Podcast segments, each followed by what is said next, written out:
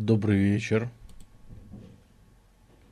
Дело в том, что монголы создали вот такую империю, которая, ну, вообще-то долго не выстояла. Вот в таком цельном составе она распалась уже при внуках.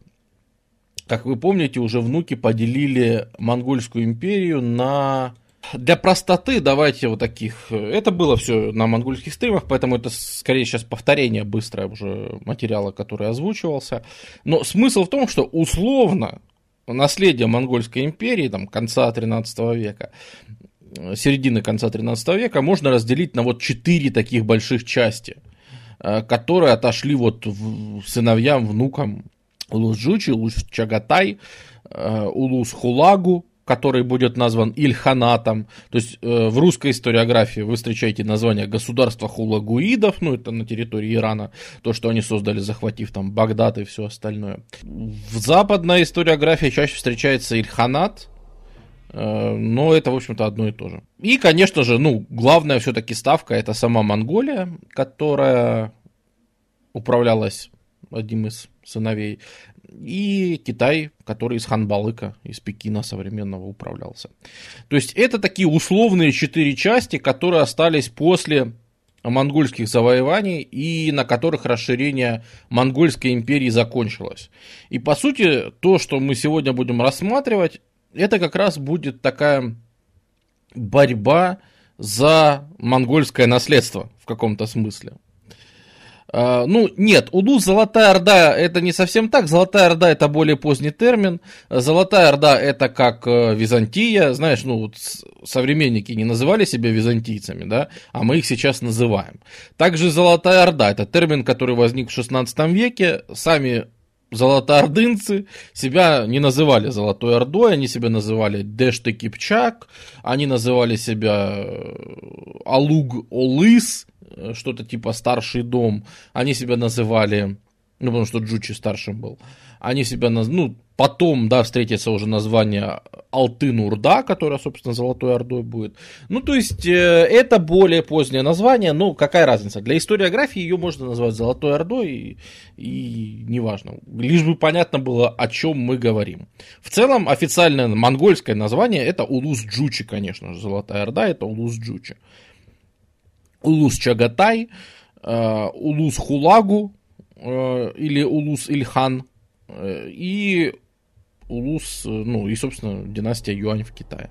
Вот эта вот ситуация, она же закончилась где-то к середине 14 века, потому что даже в конце 13 века, в 1280-х годах, вот это вот деление, оно уже было, в принципе, номинальным. То есть, допустим, в сарае приходил какой-нибудь к власти какой-нибудь э, хан, ну давайте в начале 14 века, да, в 1313 э, будет какой-нибудь хан Узбек или хан Джанибек, его сын. Вот они приходят, и он формально, он говорит, что да, формально я, конечно же, подчиняюсь главному хану, который сидит в ханбалыке. Но где этот хан, где Пекин, а где сарай? Но это несерьезно. То есть никакой возможности реально влиять на политику Золотой Орды у э, Китая, у династии, да, это была монгольская династия Юань. Да, формально ей все остальные приносили некую клятву верности и формально как бы даже слали некие дары. Но что это, даже дань какую-то отправляли. Ну, извините, для владельца всех этих земель, вот мы знаем, что Тамерлан, и Тамерлан, когда станет эмиром, он тоже признает над собой формально власть Китая и пошлет нереальную дань в Китай 240 лошадей. Ну, то есть это, это чисто символически. Э, и Китай вполне устраивало, а даже чисто символически вот это вот признание, что формально это все считается империей, хотя по факту уже с конца 13 века это все-таки разные части, которые ведут абсолютно свою политику, э, которые очень сильно друг от друга отличаются, потому что монголы остались монголами, а по сути только в Монголии и в Китае где они так отдельно это всех держались. А монголы вот в этих трех улусах, на, вот в Центральной Азии, они стали их они просто растворились, как капля в море, в тюркских народах. Потому что тюрков было гораздо больше. Э, даже в поздней армии Чингисхана, еще Чингисхана, а уж тем более его внуков и всех остальных, тюрков было гораздо больше. Тюркоязычных народов было гораздо больше. Тюркских кочевников было гораздо больше, чем, собственно, самих монголов, которые только занимали какие-то там руководящие посты и все. В принципе, это государство тюрков. Особенно Золотая Орда и Чагатайский Улус. Когда монголы стали татарами, ну тогда их особо не разделяли, тогда это все... То есть, э, опять же, внешне никто там... Э, то есть, если мы видим описание а, внешних каких-то народов, ну, например, на Руси летописи, или арабские источники, или китайские источники, они плохо разделяли монголов и тюрков между собой. Для них что то, что то кочевники, в общем-то, на тот момент, да, еще не принявшие даже ислам, то есть с какими-то шаманскими верованиями, в которым так или иначе проник немножко буддизм, немножко христианство. Поэтому для них это все было примерно одно. А, разделяли сами эти народы. То есть у них между собой было четкое деление. А, Том Кенти, большое спасибо. А, признателен. А, у них было четкое всегда деление, что монголы это вот всякие э, клановое деление, да, что есть всякие сулдусы, барласы, это вот чисто монгольские. А есть местные э, тюркские ребята, э, которые все-таки отличались, и между собой они немножко делили. Это было заметно, и это будет заметно особенно при Тамерлане, потому что э, ему придется даже проводить целую кампанию для того, чтобы возвести себя к Чингисхану, и для того, чтобы претендовать на, монго... на монгольское родство, чтобы управлять этим всем. Потому что иначе, как говорится, какое у тебя право всем этим управлять? Э, дело в том, что э, сам Тамерлан, он был из монгольского условно клана Барлас, но сильно отюреченного. То есть они говорили на, он говорил на чагатайском языке, это древняя форма современного узбекского. То есть он говорил как тюрок, он выглядел как тюрок, он управлял тюрками, все его ближайшие соратники были тюрками, и по сути он монгольское использовал только для управления государством. Монгольскую традицию еще Чингисханову Ясу он использовал. Ну, то есть какие-то вот монгольские традиции он использовал, а по сути он был тюрком. Он родился в Кеше, это рядом с Самаркандом город. То есть он родился в этих местах, он то есть какие-то его предки во времена там Чингисхана действительно пришли из Монголии. Но к XIV веку, к середине XIV века, он в 1336 родился, э, это уже не представляло никакой важности. Он для всех и для себя самого он был тюрком и сам себя так определял.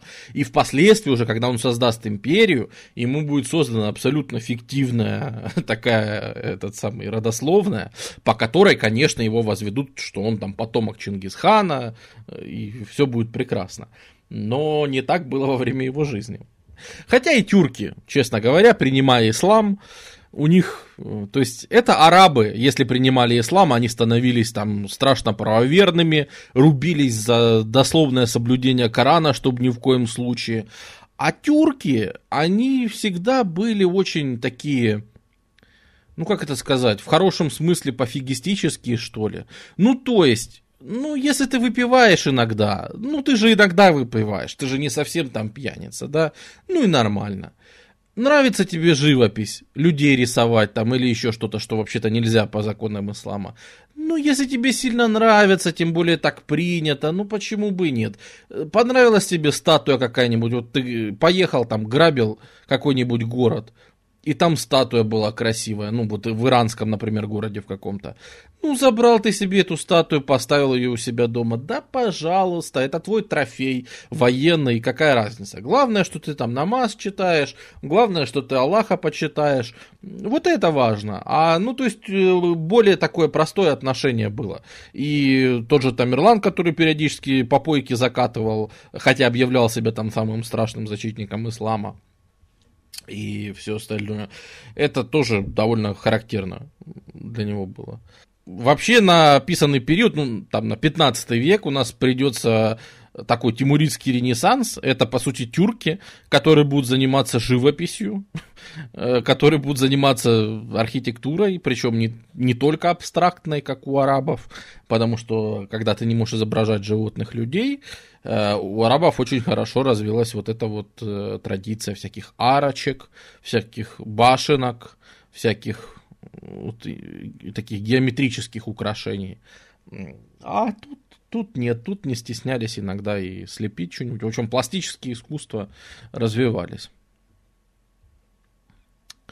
Да, там жили еще и персы, совершенно верно. Э, это же территория, не забывайте, что это территория Ирана. Э, это население, ну тогда персов называли таджиками. Э, сейчас таджиками в основном называют жителей Таджикистана и Северного Афганистана. А тогда таджиками называли, то есть то, что по-персидски э, называется перс, фа, фа, фарс, фа, фарси, э, по-тюркски это все называется таджик. То есть э, таджики это все, все иранцы. Э, с точки зрения тюрков, все иранцы это таджики.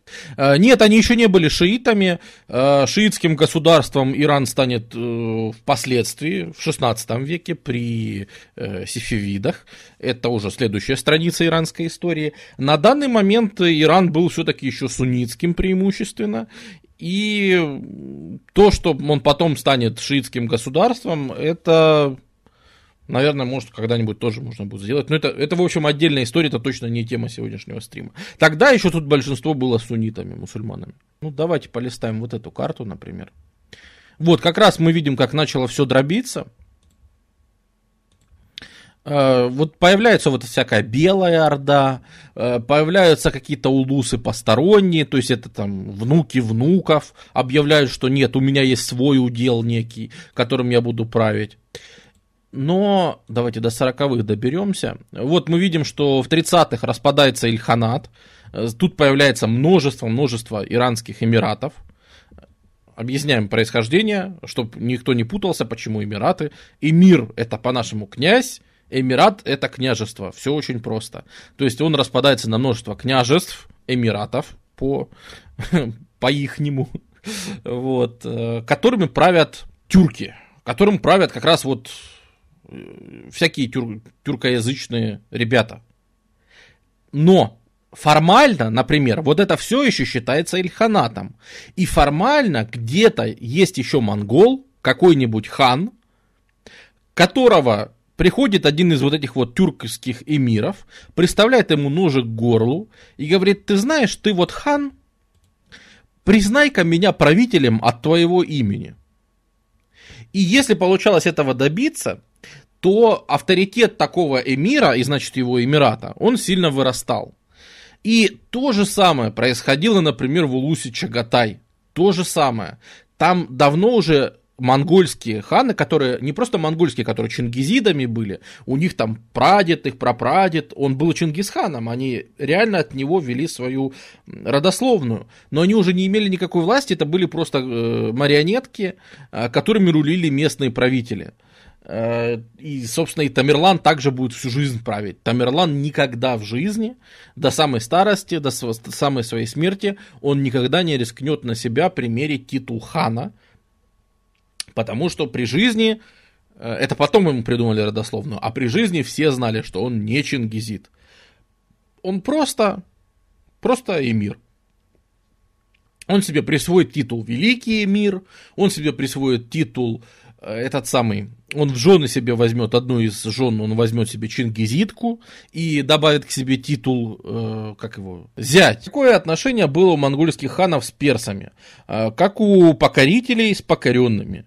Э, монгольские ханы в, в середине 13 века завоевали э, Хорезм, завоевали те государства, которые были на этой территории, Харасан, и Иран был подчиненным, то есть местное таджикское население, ну, таджикское по современному, то есть персидское население, оно было подчиненным по отношению к монголам. В действительности, на месте это мало на что влияло. Влияло, если был чингизит. Если ты потомок Чингисхана, считай, что тебе обеспечено жизнь, тебе обеспечена безопасность, потому что от твоего имени кто-то захочет править.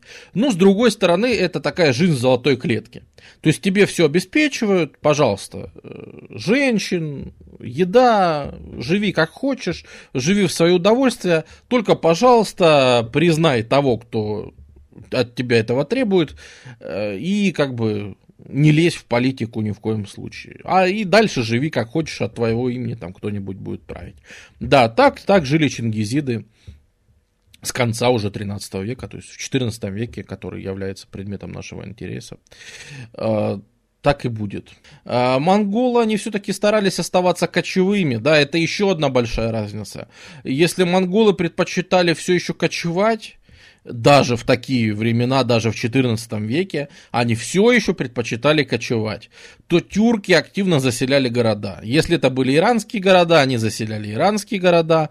А, в Золотой Орде э, тюрки сами строят э, массу городов Сарай, Сарайчик, заселяют Ургенч и восстанавливают то, что там было после нашествия Чингисхана.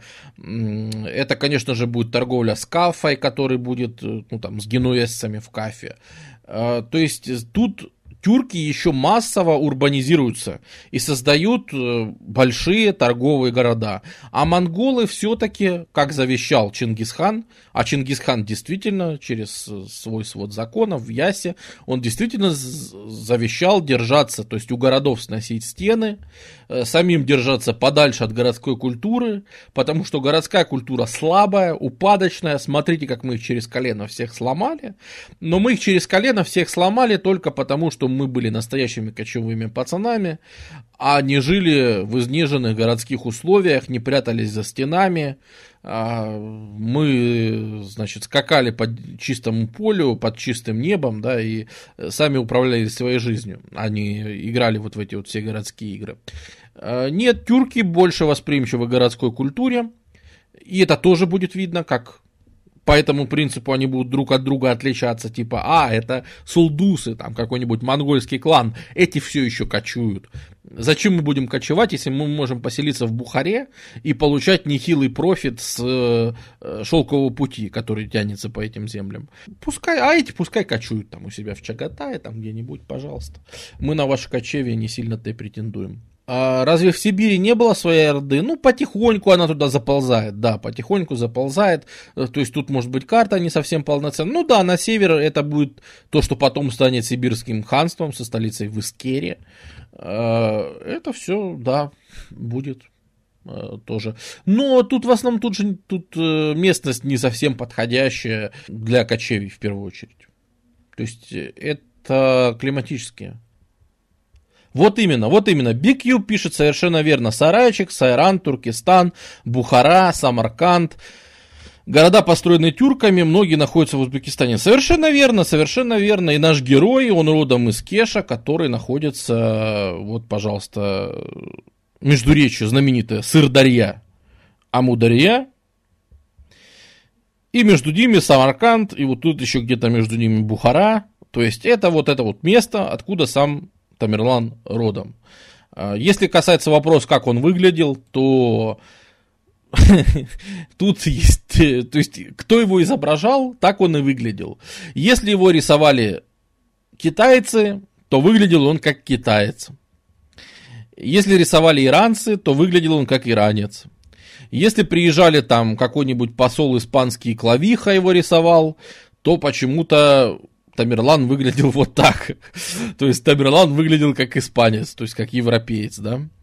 А, когда его по черепу восстановил Герасимов, и то, что сегодня считается э, каноничным изображением Тамерлана, это восстановленные его черты лица по его черепу, потому что его гробницу вскрыли эм, и, скажем так, восстановили облик. Это вот это вот, то есть это это изображение, которое сегодня считается каноничным. Тимур на тот момент распространенное имя в Средней Азии на тюркских языках Темюр означает железо. То есть любили детей называть там, железные, ну типа крепкий. Что-то вроде этого было. Ну, в общем, железо.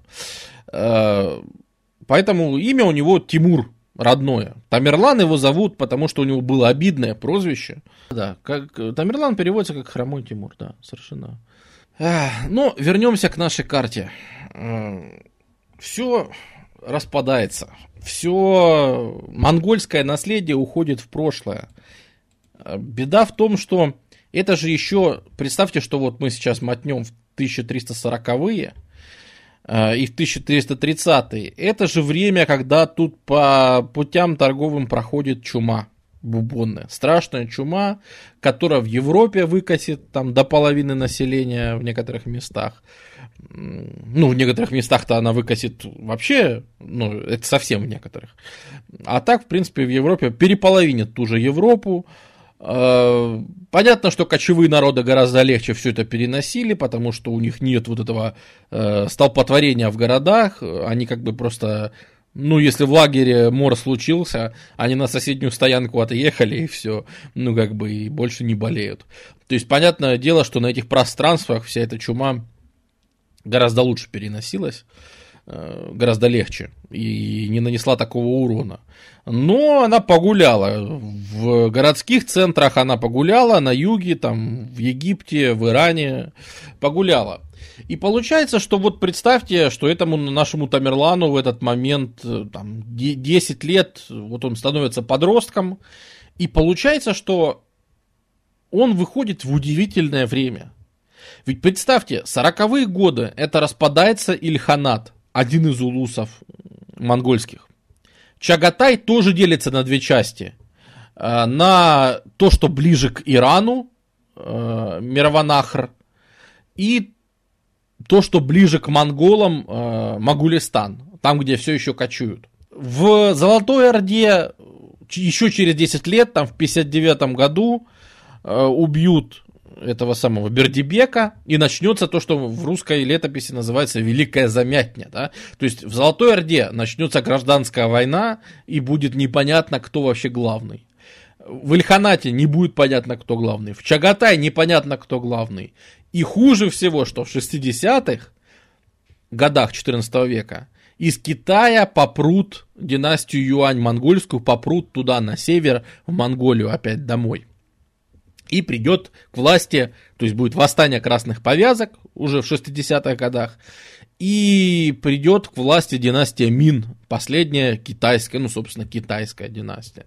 Э, после нее еще будет династия, но она уже будет маньчжурская. А, собственно, китайская последняя, это династия Мин, и вот она придет совсем-совсем скоро.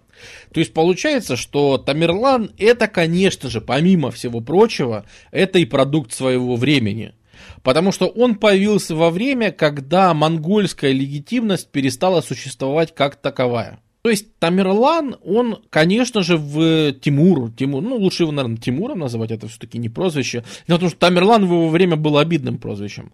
И Тамерлан это человек, который э, в свое время делает карьеру, конечно же. Он делает карьеру в то время, когда единственный источник твоей легитимности это может быть сила только что ты кого-то огрел по голове. Да, монгол больше ничего не значит, все знают, что ими управляют. Э, по сути, единственное, на что ты можешь рассчитывать, это на свою семью. Помните, мы говорили, насколько в средневековье важна семья. Насколько то, что у тебя есть там дядя, тетя, э, брат, сват, которые за тебя могут поручиться, э, и вы вместе составляете некую такую клановую силу, это, конечно, ключевое. То есть Тимур начинает как нормальный э, среднеазиатский пацан. Он собирает отряды, отряды джигитов, они так и назывались даже тогда, собирает отряды джигитов, которые ездят и просто с набегами покоряют соседний к Кешу.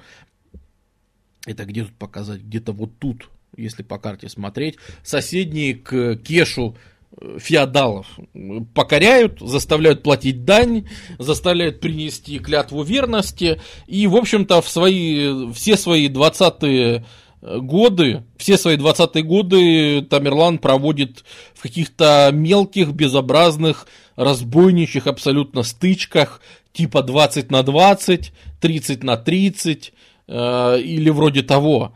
Это просто крупный да, он, он-то феодал, он вроде бы тоже не совсем там из простонародья, но он сам ведет их всех в бой, он сам воюет, и воюет так, что, в общем-то, он получает нехилых, то есть э, истории его ранних поражений, они прекрасно известны, потому что он, он, он же довоевался. Во-первых, его проткнули так, что он хромал до конца жизни, за что, кстати, он и получил прозвище, прозвище иранское Ленг, в смысле хромой, а то есть Тимур, Ленг, Тимур Хромой превратилась потом в Тамерлан, то, как мы его знаем. И вообще-то Тамерлан, если ты его при жизни бы ты его назвал Тамерланом, ну, далеко бы ты не ушел, потому что этот человек был суровый. Это вообще-то было обидное прозвище.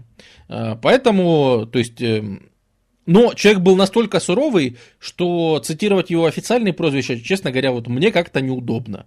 Потому что, видимо, он был настолько суровый и настолько обижался на прозвища, что придворные его называли только там типа разрушитель миров, повелитель вселенной там, ну, ну там, там такие титулы, я, честно говоря, такого вообще не встречал. Это, э, наверное, даже у турецких султанов такой жести не было. То есть он там прямо там лорд разрушения какой-нибудь, лорд of destruction.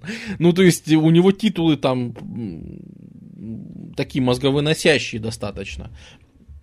Э, там покоритель вселенной, ну, это, это, это довольно ну да, вот, вот такие, видимо, ему нравились прозвища. А на Тамерлана он, конечно, э, обижался. Выучился саблей махать нехило, да, но, например, когда его, его раскопали, э, то есть, э, опять же, анализ его скелета показывает, что, например, у него не работала рука. То есть она не сгибалась и не разгибалась, она была парализ... ну, не то что парализована, да, но зафиксирована в одном положении вот в локтевом суставе. То есть она все время была согнута. Он не мог ей полноценно функционировать. У него там не было нескольких пальцев. Он хромал на одну ногу. Он там, ну, то есть, и все эти травмы он получил как раз вот в те свои там 26, 27, 28 лет. Э, когда он рубился еще на вот таком вот низовом уровне и делал какие-то набеги там на Мазандеран, на тот же, на Гератское, на Гератский Эмират. И в основном он как раз он уже к 30 годам он был уже достаточно порубленный человек вообще-то. А какое у них в основном было оружие? Меч, лук, копье. Тимур, чем он характерен, это очень разношерстная армия. То есть Тимур собирал все лучшее. Это была тюркская легкая конница, всяческие конные лучники и вот это вот все, что мы привыкли видеть. Это была монгольская тяжелая конница, которая там бронированная, наносит удары, ломает строй там и вот это все. И он активно, в отличие от монголов, то, чего монголы никогда бы не привыкли, Э, он активно стал использовать пехоту. Пехоты в его армиях было уже много. Он любил осады, он очень часто делал осады, он разрушил больше ста городов за свою карьеру, таких серьезных. Поэтому э, таджикская пехота, ну, персидская пехота в его армиях присутствовала, и ее было довольно много уже. Э, а верблюдов использовали? Все использовали. Он использовал верблюдов. Он исп... как, после рейдов в 90-х в Индию он будет использовать слоников даже. То есть это человек такой, который любил всякое использовать сразу. Это человек, который уже к 30 годам был изрядно порублен, и в итоге он довоевался, что он попал в плен, и э, его обратили в рабство на несколько дней даже, можно сказать. И, в общем-то, э, гератский правитель уже хотел его продавать куда-нибудь в рабство, но мимо не проходило никакого каравана по шелковому пути, вот в течение нескольких дней не было ни одного каравана, и Тамерлана некуда было продать, и он просто сидел в плену. А за это время успел приехать его дядька, вот что называется, цените своих родственников, друзья. Э, смог приехать его э, дядя и выкупить, и сказать, нет, я его забираю, я его забираю, а дядя у него был тоже не хухры-мухры, он был там в, в Самарканде таким временным управителем, и поэтому он там же в Самарканде пристроил затем и Тимура, э, сказал, что давай ты вот тут в городе будешь править. Э, и поэтому... И поэтому такой вот человек, который прошел, прошел через горнило вот всей вот этой низовой какой-то жести. Всех вот этих интриг, предательств, и поэтому, опять же, наверное, в этой среде он познакомился с тем, что если тебя не, беру, не, не воспринимают всерьез, э, то нужно доказывать свое право кем-то управлять. И поэтому его часто описывают э, как совсем жестокого, типа ненормально жестокого. Даже вот отечественный медиевист Басовская, э, которая просто из него строит сатану, э, она авторитет, я не спорю, молодец. Э, но мне кажется, местами люди не делают скидку на то, какое это было время. Э, потому что говорят, вот он там неоправданно жесток. Ну, не знаю.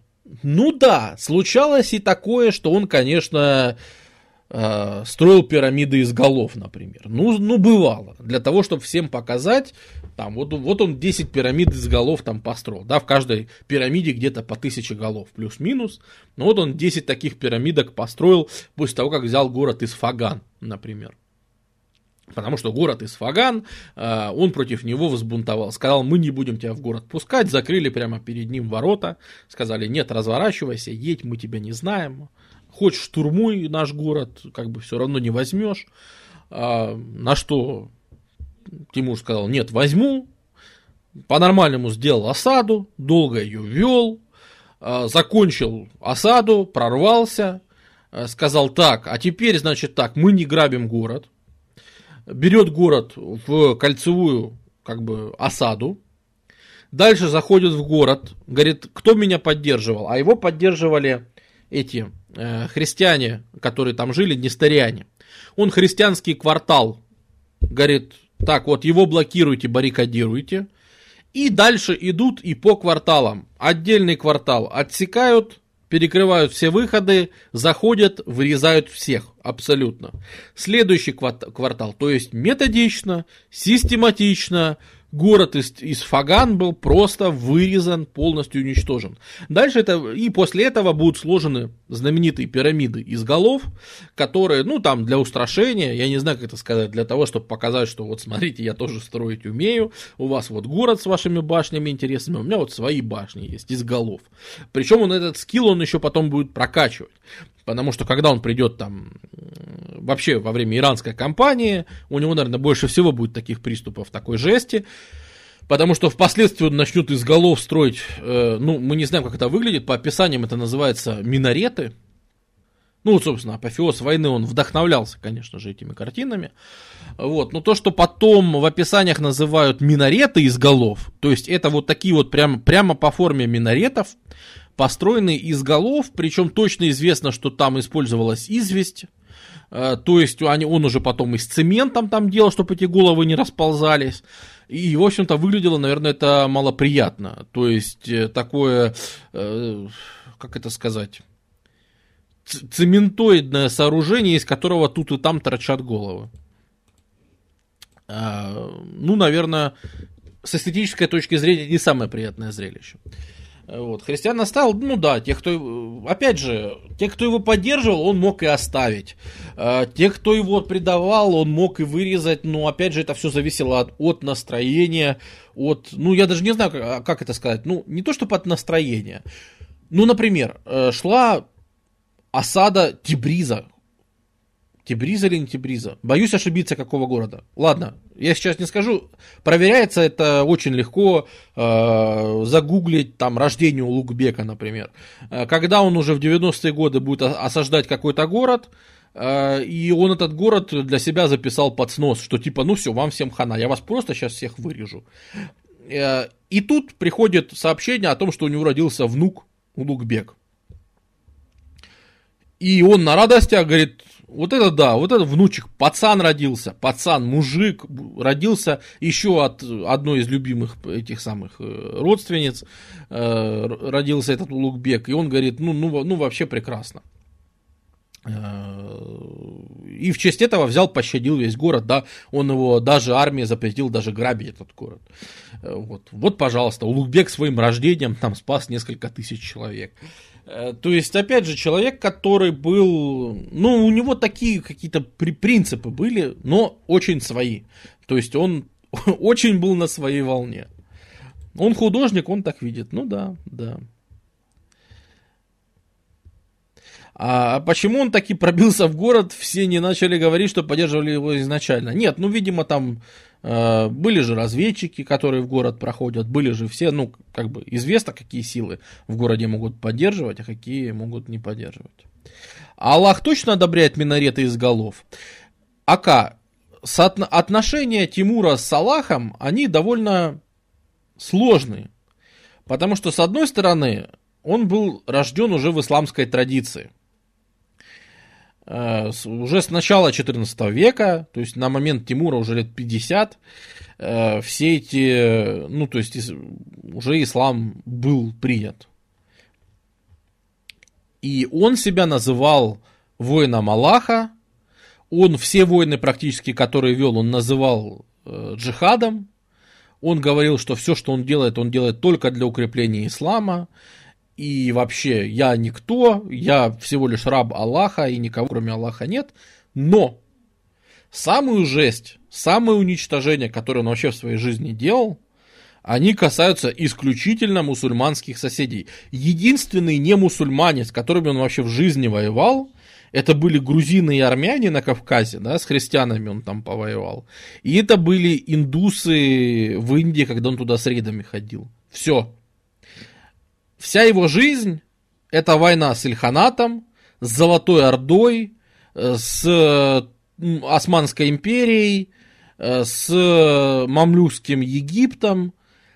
Это реально просто вся жизнь, это война с другими мусульманами и отрезание им голов и сооружение разных э, зданий из этих мусульманских голов. Поэтому насколько там у него это все сочетается, ну да, это э, довольно интересный вопрос. Как дела с торговлей были у разрушителя миров? Нормально, дела с торговлей у него были очень хорошо. И вообще говорят, что многие вещи он делал из этих соображений. Опять же, Тамерлан любил разрушать города, но обычно забывают о том, что он это все делал ради того, чтобы какие-то города развивать.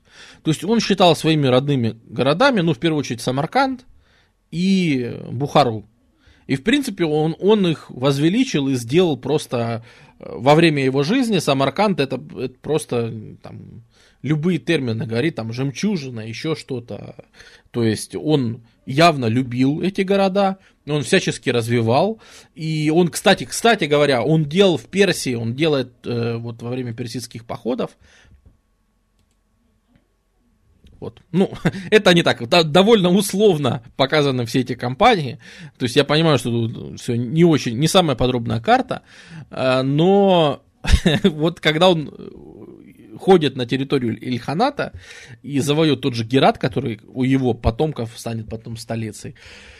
А, он тут регулярно делает то же самое. Он берет э, талантливых, то есть ремесленников, поэтов, писателей, ученых, и всех их свозят в Самарканд.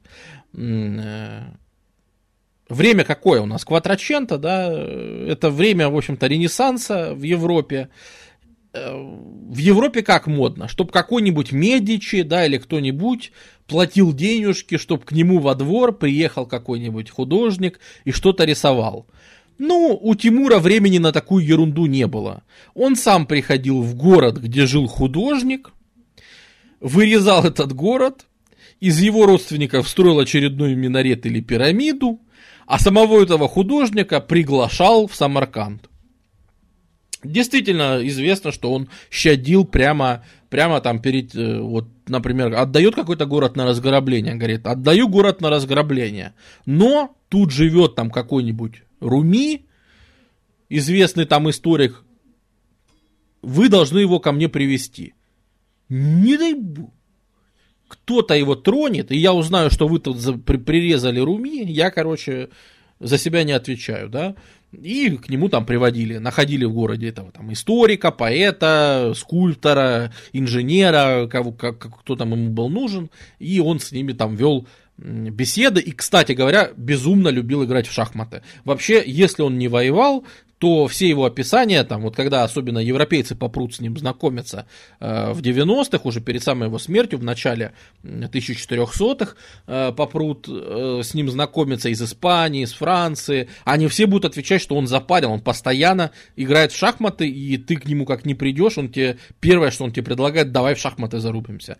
Он страшно любил этих всех послов европейских и новых гостей, с которыми, хе-хе, можно поиграть в шахматы. Даже, собственно, когда он захватит э, турецкого султана, э, Баязида Молниеносного, э, первое, что он с ним сделает, это сыграть с ним в шахматы.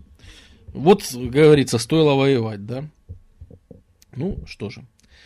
Гергара, спасибо за поддержку. А, а если художник и историк откажутся приехать к великому миру? Ну, до нас таких сведений, что кто-то отказался, не дошло. То есть э, были у него какие-то проблемы. Ну, например, э, однажды, опять же, в персидском какой-то вот. А персидская на тот момент э, это такие суфийская традиция персидская. Это такая лирика о любви. То есть они много писали о любви.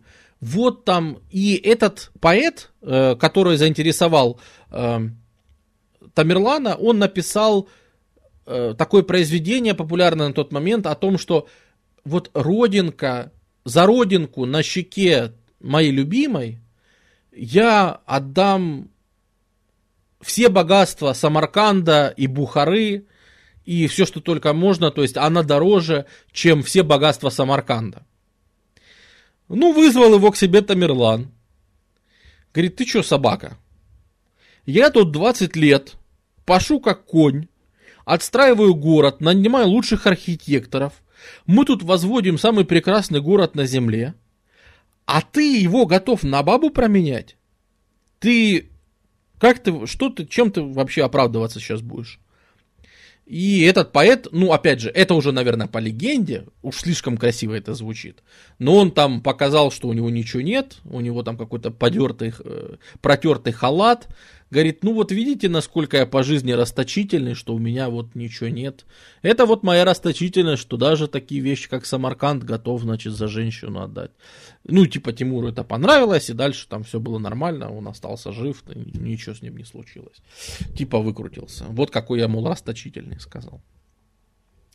А, ну, то есть, э, в любом случае, интерес он к искусствам проверял, э, проявлял, не такой большой, как его внуки, внуки Тамерлана, потом какой-нибудь Улугбек будет вообще свозить уже как нормальные, как, как даже как европейцы делали, он прям за деньги будет выписывать себе ученых, математиков, вместе с ними там строить обсерватории, там э, внук э, Тамерлана будет вообще помешан на науке и сам будет ученым большим. А Тамерлан, он все-таки так, он скорее понимал, что надо это все развивать, Э, и поддерживать, но, наверное, ему это было не так интересно. Историков очень любил. Очень любил послушать cool story э, от арабских всяких историков, которые ездили в это время э, и всякое записывали. Да, историю очень любил и прям вот единственное, наверное, да, по истории упарывался, а все остальное как-то, наверное, не очень понимал.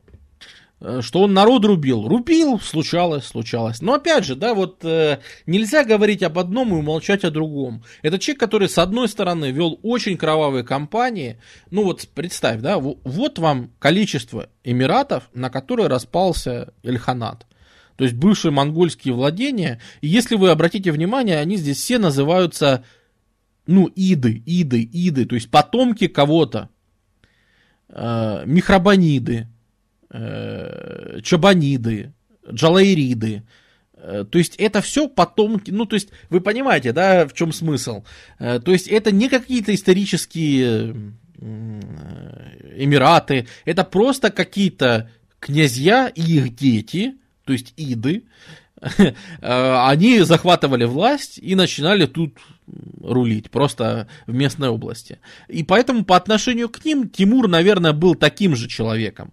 Ну, опять же, Тимур что вовремя сделал? Тимур провернул тот ход, о котором мы говорили. Он нашел настоящего подлинного монгольского Чингизида, потомка Чингисхана, Суюргатмыша, и сказал, вот, товарищ Суюргатмыш, от твоего имени я буду править. Я всего лишь эмир при тебе, я твой родственник, но я вообще всего, всего лишь эмир, я всего лишь князь. А ты хан. И формально правителем всех-всех земель, всей империи вообще, которую завоюет Тамерлан, будет этот самый Суюргатмыш хан, и потом его сын, а, ну, хотя понятно, что всем будет править Тамерлан и, и никак иначе. А, а я слышал у одного историка, что Тимур не умел писать и читать. Это правда? Это арабы. Арабы пишут, что он типа был неграмотный. Но все остальные почему-то так не пишут. То есть, судя по всему, он умел читать и писать на персидском и чагатайском, а, ну, на тот момент чагатайский это было уйгурское письмо, это то еще как монголы писали. То есть это ургуйск, уйгурское письмо, которое монголы вместе с собой принесли. Но его записи на этом языке не сохранилось. А по идее осталась же его надпись в этом. Э, когда он в Золотую Орду потом пойдет, там останется курган с его надписями, который вроде как он своей рукой оставил. Поэтому Э, он, скорее всего, он знал персидский и чагатайский. Э, ну, то есть узбекский мы бы сегодня назвали. А по-арабски действительно он, видимо, не умел. И поэтому с арабами он общался, ну, то есть не писать. А понимаешь, дело в том, что Коран-то на арабском написан. Исламская культура, она вообще сильно тяготеет. Ну, то есть, если ты хочешь показать, что ты крутой мусульманин, Э, ты обязательно должен сделать хадж в Мекку, ты должен обязательно съездить в Аравию, побывать в Мекке, поклониться, ну, как сказать, не поклониться Кабе, э, это неправильно, это мусульмане очень не любят выражение поклониться Кабе, ну, в смысле съездить туда, в Мекку, э, да, по стопам Мухаммеда, да светится имя его.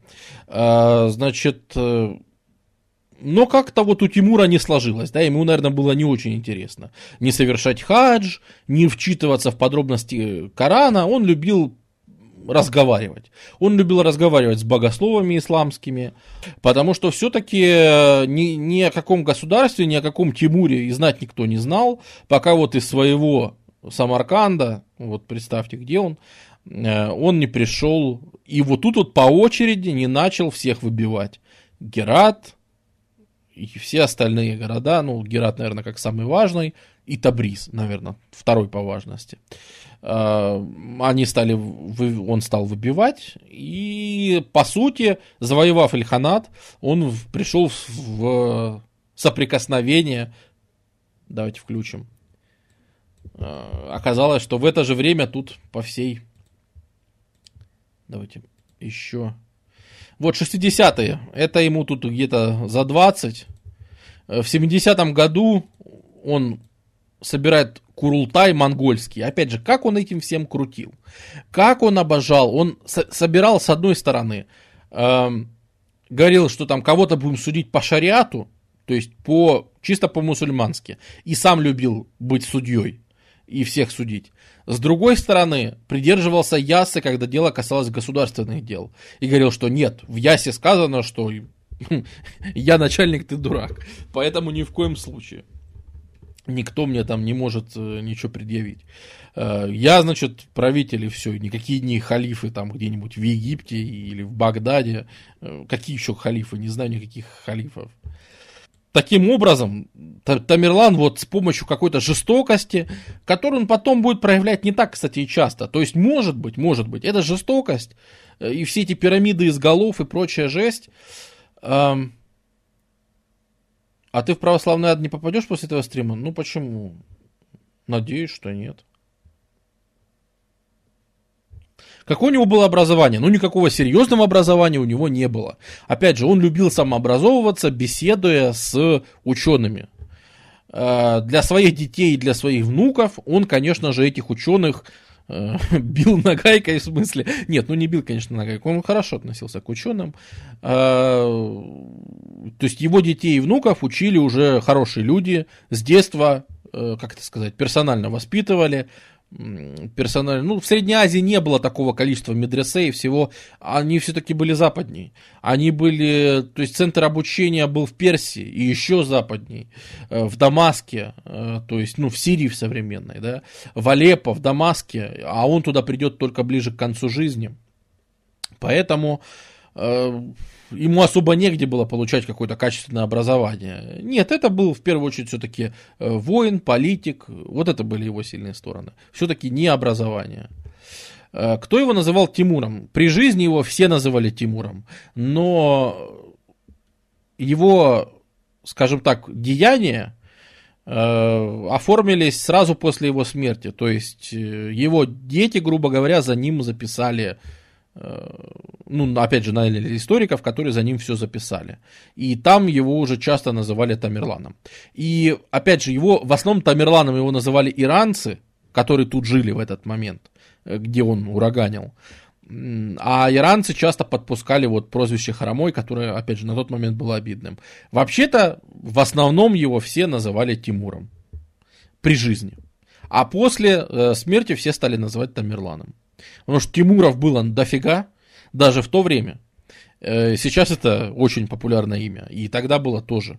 Э, поэтому, чтобы не путать со всякими другими Тимурами, его конкретно показали как Тимур Хромой. Тем более это вписывалось, ну, например, для европейцев это было характерно. Европейцы привыкли, что у нас есть там Иоанн Безземельный, Иоанн Грозный, там еще кто-нибудь. И вот Тимур Хромой, Тимур Ленг, Тамерлан. Да, это, ну, по-английски он Тимур the Lame в смысле хромой. Ну, на это сейчас лейм, значит, не совсем хромой. Э, на тот момент лейм значило как раз хромой.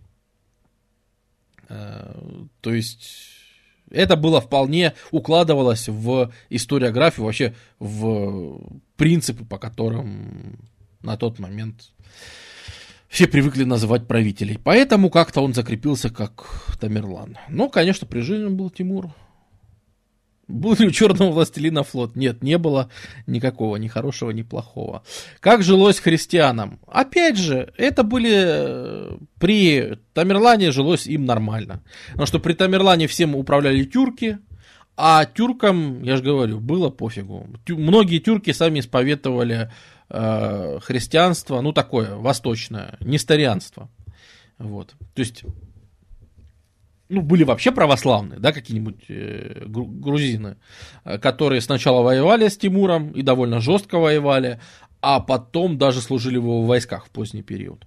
Вот, пожалуйста, получается, самые нормальные христиане, э, они ходили в тамерлановских войсках. Поэтому нет, прессовали не сильно и точно прессовали меньше, чем даже арабов. Э, чем, чем арабы в смысле. То есть, э, когда он будет отвоевывать города у э, мамлюков, которые правили Египтом, там даже есть свидетельства, которые, ну, например, Клавиха, который оставил испанец, он писал о том, что христиане даже радовались приходу Тамерлана, потому что, вот поди ты, при Тамерлане христианам было лучше, чем при мамлюках, например в Сирии. Э, империя Великих Моголов это его потомки, это именно прямые его потомки. То есть э, зачинатель э, династии Великих Моголов Бабур это прямой потомок э, Тамерлана. Ну, правда, он будет жить аж еще через сто лет. Мы разобрали момент, когда Тамерлан пришел в распавшийся Ильханат. И там всех э, сломал через колено, сказал, ребята, теперь вами править буду я.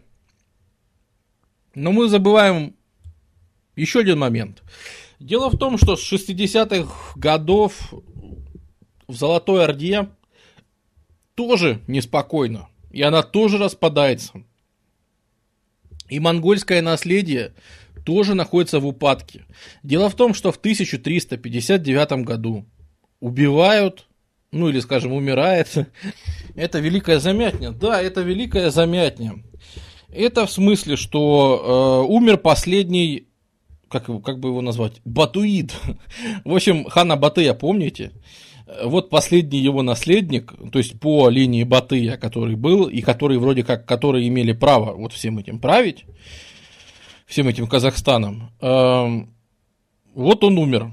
И то есть и линия Батуидов прервалась. Э, остались разные еще линии, как бы у Джучи было много детей, сыновей, тем более э, тут уже ислам принят, с какого, с 45 -го года, кажется, в Орде уже ислам. А ислам это многоженство, то есть э, и детей много. Ну, кстати, специфически, то есть у них было ограничение, всего лишь четыре жены. Но, ну, как-то это было логично, типа, Чингисхан не разгонялся э, по официальным женам. Э, хочешь иметь много женщин, имей наложниц, сколько хочешь. А жен давай как-то четыре, и не то чтобы это чем-то прям жестко ограничивалось, но было принято иметь до четырех жен. Э, больше как-то не скромно. Наложниц имей хоть тысячу, хоть десять тысяч. Э, никто слова не скажет. А вот какие-то жены там со всеми их там правами, наследниками и всем остальным, ну, четыре оптимально вроде как.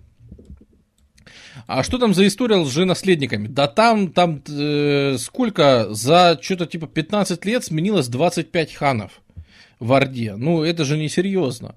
Э, все повылазили, все родственники Джучи по всем линиям повылазили и Батыя, которые стали говорить, что нет, я тут хочу править, э, я тут хочу править. И, в общем-то, в Орде было полная ерунда творилась. Э, каждый позабирал себе, то есть не было единого войска, потому что каждый себе оттяпал там свой клан и свое войско и никуда их не отпускал. Э, в итоге они докатились до того, что сначала в, 1780, э, в 1380, 1378 году на реке Воже их разбили какие-то, извините, русские. А потом представь, что они привыкли считать на тот момент уже там больше 100 лет они привыкли считать, что даже 150 практически лет, они привыкли считать, что Русь это такие чистые данники, которые там множество уже поколений, множество-множество поколений э, выплачивают дань. А тут русские начинают сначала меньше платить, а потом вообще говорят, знаете что, идите вы к черту, кто ты такой? Они говорят тогдашнему управленцу, а в Орде вообще главным стал э, даже не хан, а Беклярбек, это такой какой-то, я не знаю, как это сказать, сборщик налогов, Мамай. То есть это он даже не хан, у него нет даже ханского титула. Просто какой-то самозванец э, Мамай э, стал главой Орды. И русские говорят, а кто ты такой? Мы тебе вообще не будем ничего платить. Э, на тот момент была такая система, что московское княжество выбивало дань из всех остальных русских княжеств, и потом уплачивала все там, ну, собранное, плюс оставленное себе, конечно, э, выдавала в виде дани э, в сарай, отправляла. А тут, получается, московское, московское княжество из всех русских княжеств стрясло налоги, а отправлять их в сарай не стало сказала, да вы знаете, мы их себе оставим. Зачем? Мы тут, понимаешь, ездим, трудимся, а как бы возвращать ничего не будем. А, на что Мамай отправил карательный рейд в Москву, который полег на знаменитом Куликовом поле. Это 1380 год. Это знаменитая Куликовская битва, где, в общем-то, Мамай этого, это самое, как это сказать-то, развернули, в общем. Сказали, нет, э, товарищ, идите домой, э, денег вам тут не выплатят. Э, и поэтому, ну чего, ну действительно, пришлось идти домой. Пришел Мамай домой, а там вернулся законный хан Тахтамыш, который связался со своим, ну, вроде когда далеким, они же все-таки, все-таки считаются какими-то там супер далекими, близкими там родственниками, не родственниками, но, в общем-то, связь между улусами формально существует, да, и он обратился к Тамерлану на юге, который как раз набрал силы к этому моменту, который Тамерлан как раз уже стал завоевателем, у него уже была э, как это сказать, репутация такого воина с хорошей армией сильной. И Тахтамыш, который был законным ханом, он обратился к Тамерлану, говорит, Тамерлан, товарищ, подмогни мне, пожалуйста, вернуть себе власть, и у тебя на севере будет хороший союзник, богатый. Так и сделали с помощью Тамерлановых каких-то войск, в основном снабжения. Тахтамыш встретил дома Мамая, и на реке Калке злополучной он еще раз ему. То есть, представьте, насколько Мамаю. Он пошел, бедняга, из сарая, пошел, огреб на Куликовом поле, вернулся домой и дома еще раз огреб от Тахтамыша. Вот незадача. Э, то есть, э, после этого Мамая, в общем-то, перестал существовать. И гражданская война в Орде, которая продолжалась 20 лет, она тоже вот к 80-му году как-то сама собой закончилась после этих двух поражений. Но радовались, в общем-то, люди недолго, потому что как только Тахтамыш взял под контроль снова всю Орду, первое, что он сказал, говорит, а мне тут поступали сообщения, что Москва не выплачивает дань, которую мы наложили.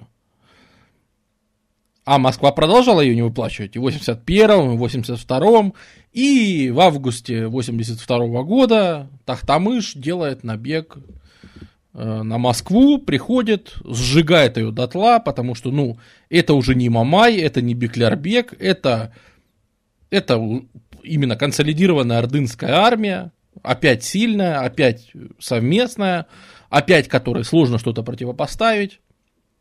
И он приходит, сжигает Москву, забирает там, что там надо было, издание, э, и снова получается еще на лет 70, получается, русские земли остаются э, в зависимости от Орды, но которая скоро, скоро начнет слабеть все равно.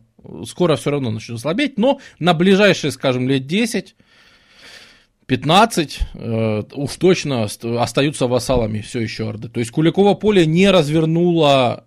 Это был важный момент, как показать, что в Орде уже все не так хорошо, она уже способна терпеть поражение, но Куликово поле не было поворотным моментом. То есть после Куликова поля еще в 82 году сжигали Москву и еще платили дань. И будут платить дань еще там минимум до 95-го, и только потом уже в 15 веке начнется откат полноценный. Откуда был такой пиетет к законному хану Руси? Э, к законному хану э, не то, что был пиетет, ну так положено было.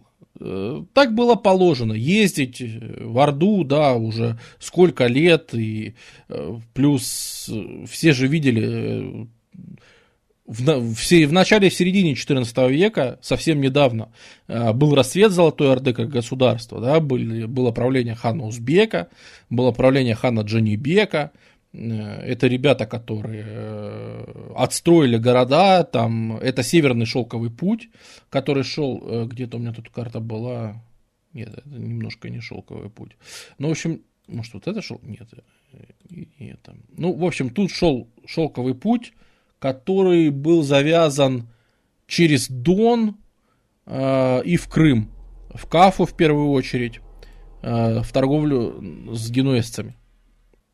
Э, а как эту дань платили? Ну, не едет же человек с кучей золота из Москвы куда-то в сарай. Его же ограбят. Не ограбят злой слой он. Э, дело в том, что во время Орды, во время правления Орды, когда у него было все хорошо, э, перемещение по дорогам было очень безопасным. Торговля шла так хорошо, в том числе потому, что монгольский мир обеспечил безопасность от разбойников. Вот это самое главное. А напасть на, на монгольского сборщика Дани не решился бы ни один самый отмороженный разбойник. Потому что ну, не было сил, которые бы монголам во время их расцвета, их правления, да, могли бы чего-то противопоставить. Но, с другой стороны, да, если ты платил дань монголам, то у себя на месте ты мог, в принципе, пользоваться достаточно автономностью, то есть...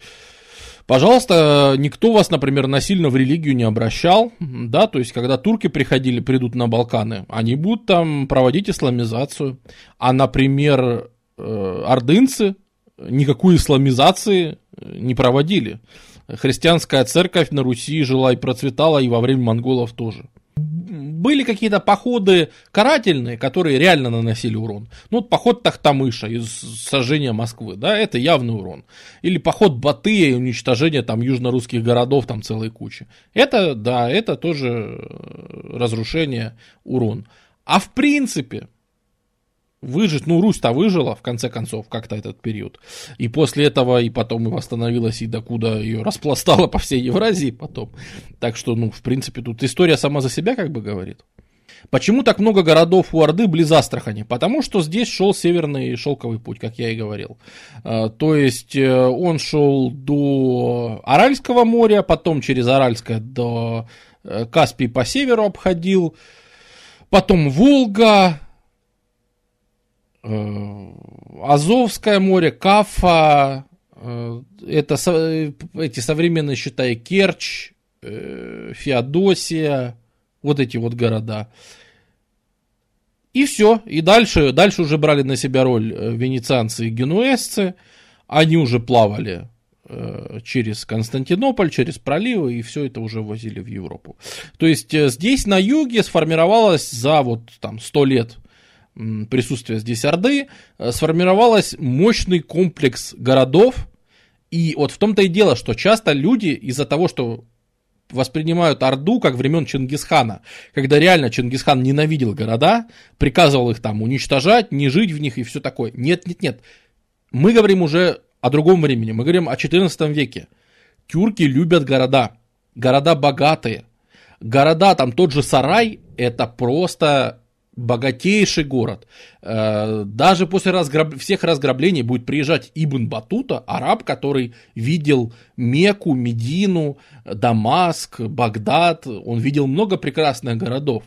И Ибн Батута будет писать, что Господи, да Сарай это вообще, Сарай это божественный город, он, он такой красивый, здесь столько всего отгрохано. Ну, потому что представь, во-первых, все, что вы собираете с Руси, 150 лет вы свозите в этот самый сарай.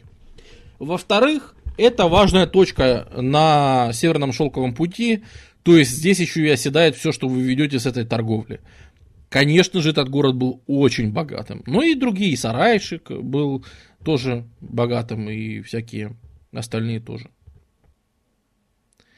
Почему тогда от сарая ничего не осталось? Э, это он еще плохо раскопан. А, развалины Рима и Неаполя, дело в том, что и Рим, и Неаполь, они и потом были заселены. И были люди, которые за всем этим следили, и были люди, которые это все записывали и восстанавливали. И, ну, то есть, это присутствие людей. А все-таки, ну и все-таки с Римом никогда не сделали то, что сделал Тамерлан с сараем. Все-таки. Или то, что сделал, например, Тамерлан с Багдадом. Ну, в результате, да, приходит законный хан Тахтамыш, мы при поддержке Тамерлана, и Тахтамыш сделал в своей жизни вообще-то э, одну ошибку, по сути. Он реально сделал только одну ошибку. Когда он восстановил под собой всю Орду, подмял, и снова восстановил на короткий момент он, он снова восстановил, прямо как при хане Узбеке когда-то, он снова восстановил всю Орду в 82 году.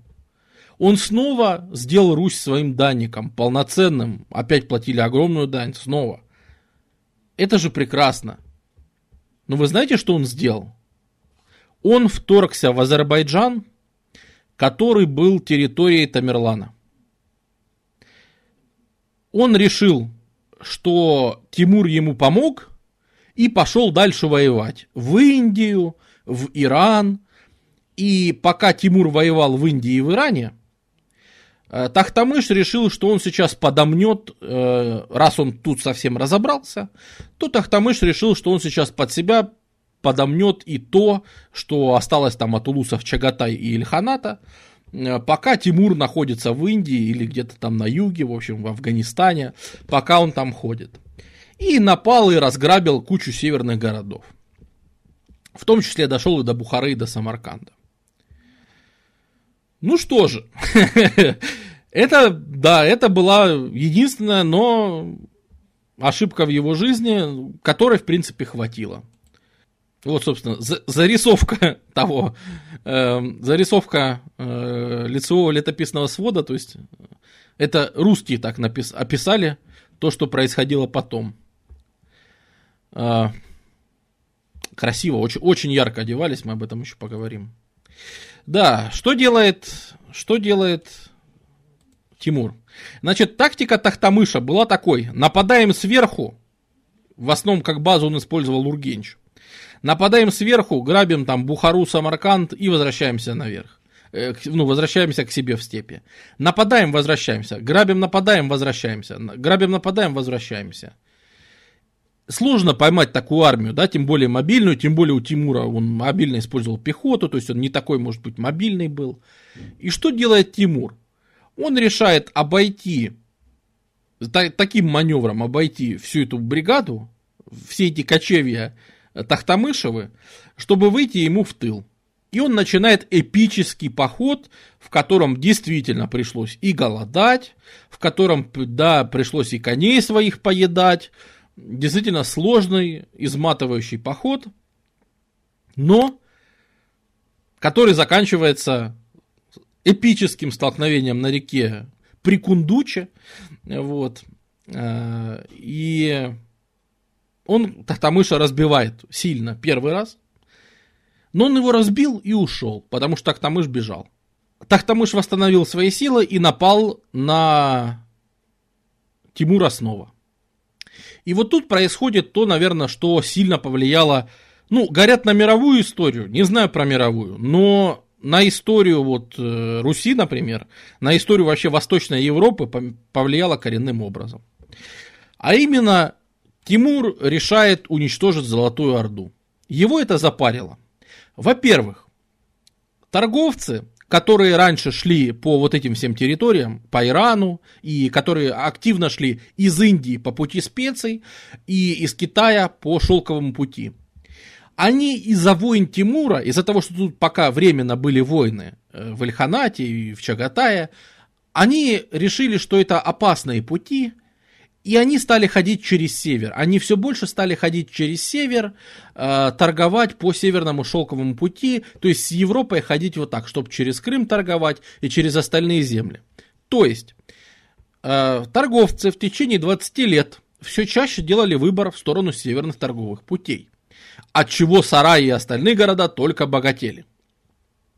Во-вторых, богатая Золотая Орда постоянно совершала набеги либо на союзников Тимура, Грузия к тому моменту уже стала с ним вести такие, то есть она долго сопротивлялась, но потом все-таки он ее замерил. А, либо на какие-то северные э, Эмираты, либо, собственно, на самого Тимура, там, на Бухару и так далее. А какого размера армии? Примерно 100 тысячные. То есть э, в каких-то походах будет 60 тысяч, в каких-то... Но понимаешь, это же армии очень разнородные. То есть когда будет сейчас, я буду описывать армию, на, э, битву на Тереке, э, это будет эпическое сражение, в котором во время сражения будут подходить разные силы, и сражение закончится, и еще силы будут подходить, и одного, и второго. То есть представь, что это такие кочевья, да, которые догоняют какие-то пехотные армии и все остальное, которые прибывают через 12 часов, через сутки на поле боя. То есть они стягиваются просто днями и днями на место действия. То есть это огромное. Мы знаем, что максимальное, что соберет Тимур, это он соберет в конце своей жизни, в 1405-м, он соберет примерно 200 тысяч, но он их не сможет никуда отправить. То есть он там логистически не справится, э, это будет около 200 тысяч. Ну, это, конечно же, я называю уже уточненные. Современники писали такие цифры, э, что там были миллионные армии, там, ну, э, европейцы, которые привыкли к армиям типа это же в Европе, представьте, в Европе вот сейчас идет столетняя война во время этих событий, да, между Францией, Англией там и всеми бургундами и всеми, в общем, сопричастными. А Европа привыкла к армиям типа 8 тысяч, 12 э, тысяч. Это считаются огромные армии. Это там Азенкур, Креси, там ничего себе. Э, там 20 тысяч это армия всей страны.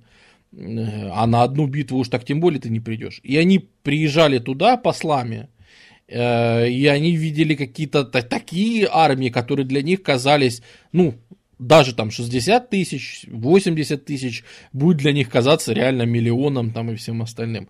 У них просто глаза вылазили, как могут быть такие армии. Они писали домой, что, господи, там, там просто какая-то тьма вообще, с которой никогда в жизни не, не разберешься. Понятно. Ну, в общем, что делает э, Тимур? Тимур проходит со своими армиями через Дербент. Э, Тимур приходит э, и дает эпическое сражение на Тереке. То есть сражение между Тахтамышем и Тимуром на реке Терек, э, можно сказать официально, положило конец Золотой Орде. Вы не смотрите, что Золотая Орда там еще у нас сколько-то просуществует. По факту, по факту, Тимур вмешался в великую замятню, Тимур возвысил Тахтамыша, а когда Тахтамыш стал быковать, Тимур пришел и уничтожил его армию. То есть имперская армия золотоордынская не будет уже никогда собрана. Он ее разбил просто полностью и в пух и прах. Поражение было страшное. Э, при отступлении еще всех их добивали. Но он продолжает движение на север, методично разрушая все, абсолютно все северные города. Потому что у Тимура была еще и вторая цель. Уничтожить северный, всю вот эту вот северную ветку э, шелкового пути просто уничтожить. А значит, Сарай, Сарайчик, Кургенч, вот эти вот города, их просто не должно быть. Все, что вот так вот северней Бухары и Самарканда, всего вот этих путей не должно быть. Поэтому все города, которые находятся на вот этих вот линиях шелковых путей, он их просто все уничтожает и сравнивает с землей. Богатства, которые он оттуда привозит, настолько велики, что в империи Тимуридов на три года Тимур отменяет вообще все налоги. Для своих граждан, э, ну, граждан, для населения всей империи он, он столько богатства оттуда привез, что на три года смог отменить вообще налоги. То есть они покрыли с лихвой э, трехгодичный бюджет его империи, со всеми его армиями, со всеми его инженерными э, замыслами, со всем его строительством и всем остальным.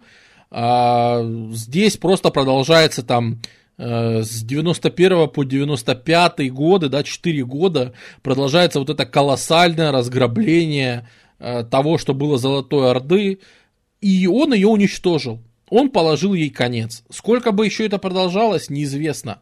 Сколько бы она там оббирала Русь еще с налогами, тоже неизвестно. Но он, э, а правда, что у Тамерлана были пушки? Э, упоминаются, не описано, то есть нет никаких описаний типа точных. Но были какие-то громометатели. Понятно, что громометатели это ну, почти наверняка пушки, хотя это догадка, но неизвестно, э, ну то есть нет описания, знаешь, что какую-то крепость взяли только благодаря пушкам. Нет, нет, нет. Э, были все то же самое, подкопы под стены, Э, там стенобитные орудия, то есть все, все, все по старинке в основном было. Пушки он использовал, но скорее как экспериментальное что-то. То есть они не играли ключевой роли еще. Но да, судя есть описание, что громометатель у него в армии были. Э, вот, то есть какое-то огнестрельное оружие он использовал. А что было бы, если бы Тимур не, не разбил бы Тахтамыша? Ну, Золотая Орда еще бы сколько-то существовала. Сколько сложно сказать, да, в ней бы были бы какие-то еще противоречия и все. Но Тимур упразднил самое главное. Он упразднил огромную там 50-тысячную имперскую армию, вот эту вот страшную ордынскую, которую все всегда и боялись. 150 лет все им платили дань, только потому что знали, что если не заплатишь, то не в этом году, так в следующем. А, они порешают внутренние проблемы, вот как было с Мамаем, да, даже если ты Мамая победишь, все равно придет хан с настоящим войском, а не с каким-то там войском Беклербека, да, он придет с настоящим войском и все равно всем пропишет трендюлей. А тут этой армии просто не стало. Откуда набрать новую, непонятно. А, никакого, э, понятно, что какая поддержка у Тахтамыша после этого, да, все, кто его поддерживал, они все изрублены, повешены, потому что Тимур, конечно, зверствовал, то есть э, в городах э, Орды он просто зверствует, вот эти вот все, все вот эти минареты из голов, и все это возвращается, причем возвращается, я же говорю, в хорошей ипостаси, он прокачался, то есть, э, например, будут строиться пирамиды надолго. Вот какая недостаточность, э, недостаток какой у пирамиды из голов? Ну, головы гниют, на них садятся птицы, и они быстро рассыпаются, теряют форму, и уже через месяц непонятно вообще, что это было. Нет, они делают не так. Они платят э, сборщикам голов, платят какую-то копеечку, и сборщики голов ходят и режут специально головы, приносят и за деньги, за деньги сдают, значит, э, в кассу, э, сдают головы. Потом из черепов этих голов, то есть, чтобы уже черепа, они имеют форму, их нормально смазывают известью, смазывают цементиком, и из них строят уже нормальные ровненькие пирамидки, минаретики, которые, учитывая, что они скреплены раствором, они уже простоят, ну, достаточно долго, э, это уже будет настоящий памятник тому, что здесь происходило, да, то есть это уже минареты прямо из черепов сложенные. Это уже все профессионально, инженерно, инженерно. Опять же, видно, насколько инженерный уровень э, поднялся. Э, что интересно, кстати, замечательная архитектура э, тимуридская, которую мы еще затронем в конце стрима, она, видимо, видимо, вдохновлена специалистами из сарая. Потому что какие-то мотивы в зданиях, они угадываются, потому что из того, что было какие-то зарисовки современников, еще чего-то, вроде бы как в раскопках там сарая найдены какие-то здания, которые можно считать предшественников прекрасных строений э, тимуридов, типа Медресе Лукбека, типа Бибиханым э, мечети, типа, то есть самых красивых таких э, комплексов и зданий. Вроде как у них были предшественники в Орде. И вроде как, наверное, инженеры Орды потом это же строили в Самарканде. А правда, что в войске Тахтамыша против Тимура воевали русские? Правда. Э, в частности, Рязань. За что Тимур, он же понял, что это, в общем-то, все эти богатства, они во многом награблены из Русь, ну, с русских земель. И Тимур решил с армией идти дальше. И Тимур пришел, э, пошел походом на Русь, то есть, ну как походом на Русь, он, собственно, не прекращая, да, э, для него же это все были земли Улуса Джучи, для него это все, он не делил там Русь, не Русь, он просто шел как шел, и он шел на север точно так же и дальше. Он дошел до Ельца, взял Елец, э, разрушил Рязанское княжество, вроде как собирался идти на Москву, и внезапно взял и повернул на юг ушел. И никогда больше туда не возвращался. Что это было? Честно говоря, ну то есть, опять же, официальная русская версия. А, русская православная церковь даже празднует специальный праздник. Э, сретение э, иконы Богородицы, Влади... Э, сретение Владимирской иконы Богородицы то есть встреча, э, значит, э, описывается так, что Тимур шел на Москву, и из Владимира выписали э, икону Богоматери, которую там везли 7 дней, и люди стояли вдоль дорог и страшно молились, Господи, там, спаси Русь от нашествия Тамерлана, от нашествия Тимура, потому что, ну, ну, что все понимали, что противостоять этому, как бы, ну, и реально этому противостоять было невозможно. Уже если Тахтамыш там прошелся и все, все наладил, то уж Тамерлан бы там понятно бы, что сделал. И она прибыла, и вот якобы из-за того, что она прибыла в Москву, э, Тамерлану явилась э, Богородица э, с армией ангелов, и он, посоветовавшись со своими мудрецами, сказали, что нет, что это 10 тысяч ангелов будут защищать Русь от нашей армии. А с ангелами драться, ну, что-то не прикольно. И поэтому они повернули на юг. Ну, это, в общем, скажем так, официальная, э, летописная точка зрения. По этому поводу есть большой православный праздник э, Сретения Владимирской иконы Божьей Матери. Скорее всего, скорее всего, люди говорят, что причина гораздо проще.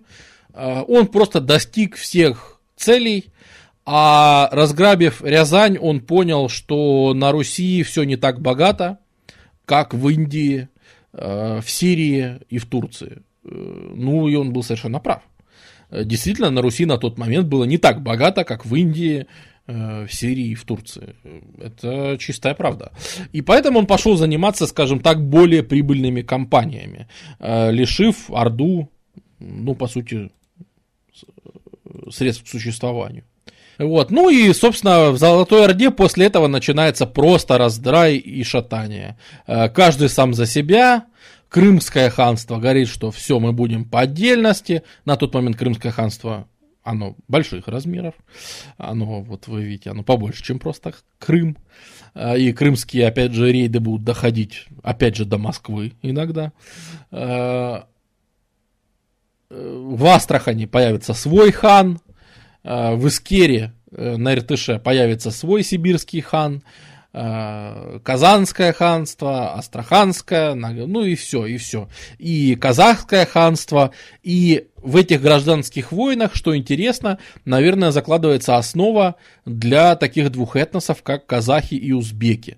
Потому что в этих всех войнах они откачевывают вот на юго, то есть если до этого они все-таки больше жили э, в степях, южнорусских, да, то они как раз откачевывают туда, где, собственно, мы сегодня знаем Казахстан, а, туда откачевывают э, ребята, которые называются, ну, тогда их называли узбеки, почему не совсем понятно, ну, судя по всему, потому что был узбек-хан, и они с ним себя ассоциировали, типа, вот когда был расцвет.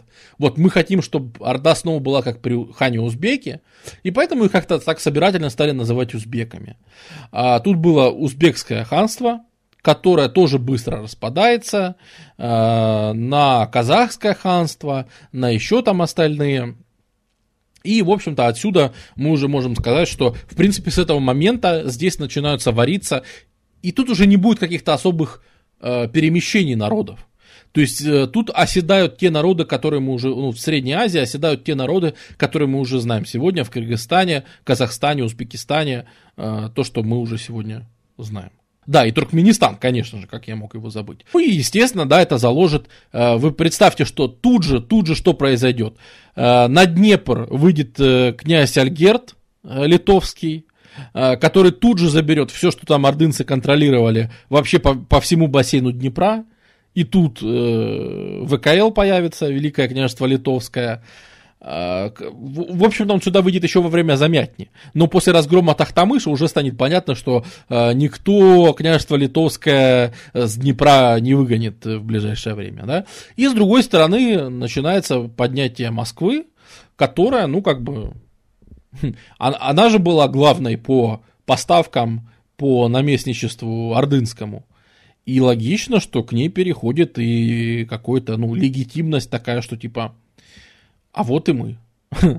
А мы продолжим, ну, то есть Москва продолжает приезжать в местные там княжества и продолжает собирать, говорит, ребят, хан уехал, а Москва осталась. И московские князья остались. Так что, ребятушки, давайте-ка вы платите, пожалуйста. И потом уже все Иваны, которых мы знаем, Калита там и все, вот уже приближается та эпоха, которую уже все прекрасно знают. То есть Тамерлан своим вот этим вот двумя походами на Золотую Орду, именно Тамерлан заложил, э, как бы это сказать, форму, заложил курс, в котором будет развиваться дальнейшая история региона. То есть вот, вот эти вот все события, они развивались именно так, потому что, потому что пришел Тамерлан. То есть э, Понятное дело, что бесконечных государств нет. И рано или поздно Орда бы все равно распалась. И рано или поздно все равно бы была бы там э, какая-то организация на русских землях. И рано или поздно все равно бы в каком-то формате не объединились. И так далее и тому подобное. Но именно как это произошло, определилось походом Тамерлана.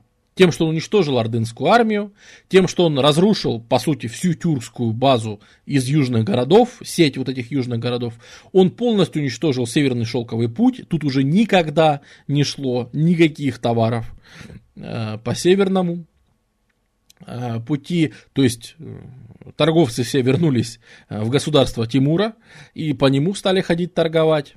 И при этом он не пошел на Русь, развернулся, то есть э, оставил там возможность для расширения и всего остального. Вот э, это то, что он сделал на севере. Э, ну да, да, Тамерлан мог бы не помогать Тахтамышу изначально, вот, и неизвестно, как бы там бы все развилось бы, да, совершенно верно. Совершенно. Каспийским морем пользовались для торговли? Пользовались, даже Аральским пользовались, оно же ведь тогда больше было казалось бы, ну что ты, старик, ты да, смотри, чего ты достиг. У тебя такое богатство, можно на три года во всей империи все отменить, там налоги. Живи, радуйся. Не, извините, даже из того, что доступно кочевнику, из меха и кожи можно очень стильно одеться, Так что это будет выглядеть очень круто. А уж во времена э, Тимура, вы представьте, что он базировался в Иране, и многие свои кампании вел через Иран. И там иранская пехота, в частности, была у него в числе прочих. Вот как раз если вы увидите вот такие вот нелепые цвета, яркие, оранжевые, зеленые, разноцветные, вот это гораздо ближе к тому, э, как выглядели в то время армии. Потому что именно вот это является красочной иранской традицией. Э, все цвета радуги, чем ярче и пышнее, тем красивее. Всячески торчащие вот эти вот там клобуки, перья, Э, тут еще не особо, на этой, например, картинке есть флаги. Тамерлан страшно любил флаги, такие типа, как вообще чуть ли не по китайскому образцу. Когда чуть ли не у каждого солдата за спиной есть свой флаг там со своим этим самым. А, и вот как раз вот эти вот все цвета радуги, это действительно такая иранская, причем еще старая, там, зарастрийская, шахская какая-то традиция. А, вот, э, хорватский конь, э, значит, нет, не хорватский, просто шашечный.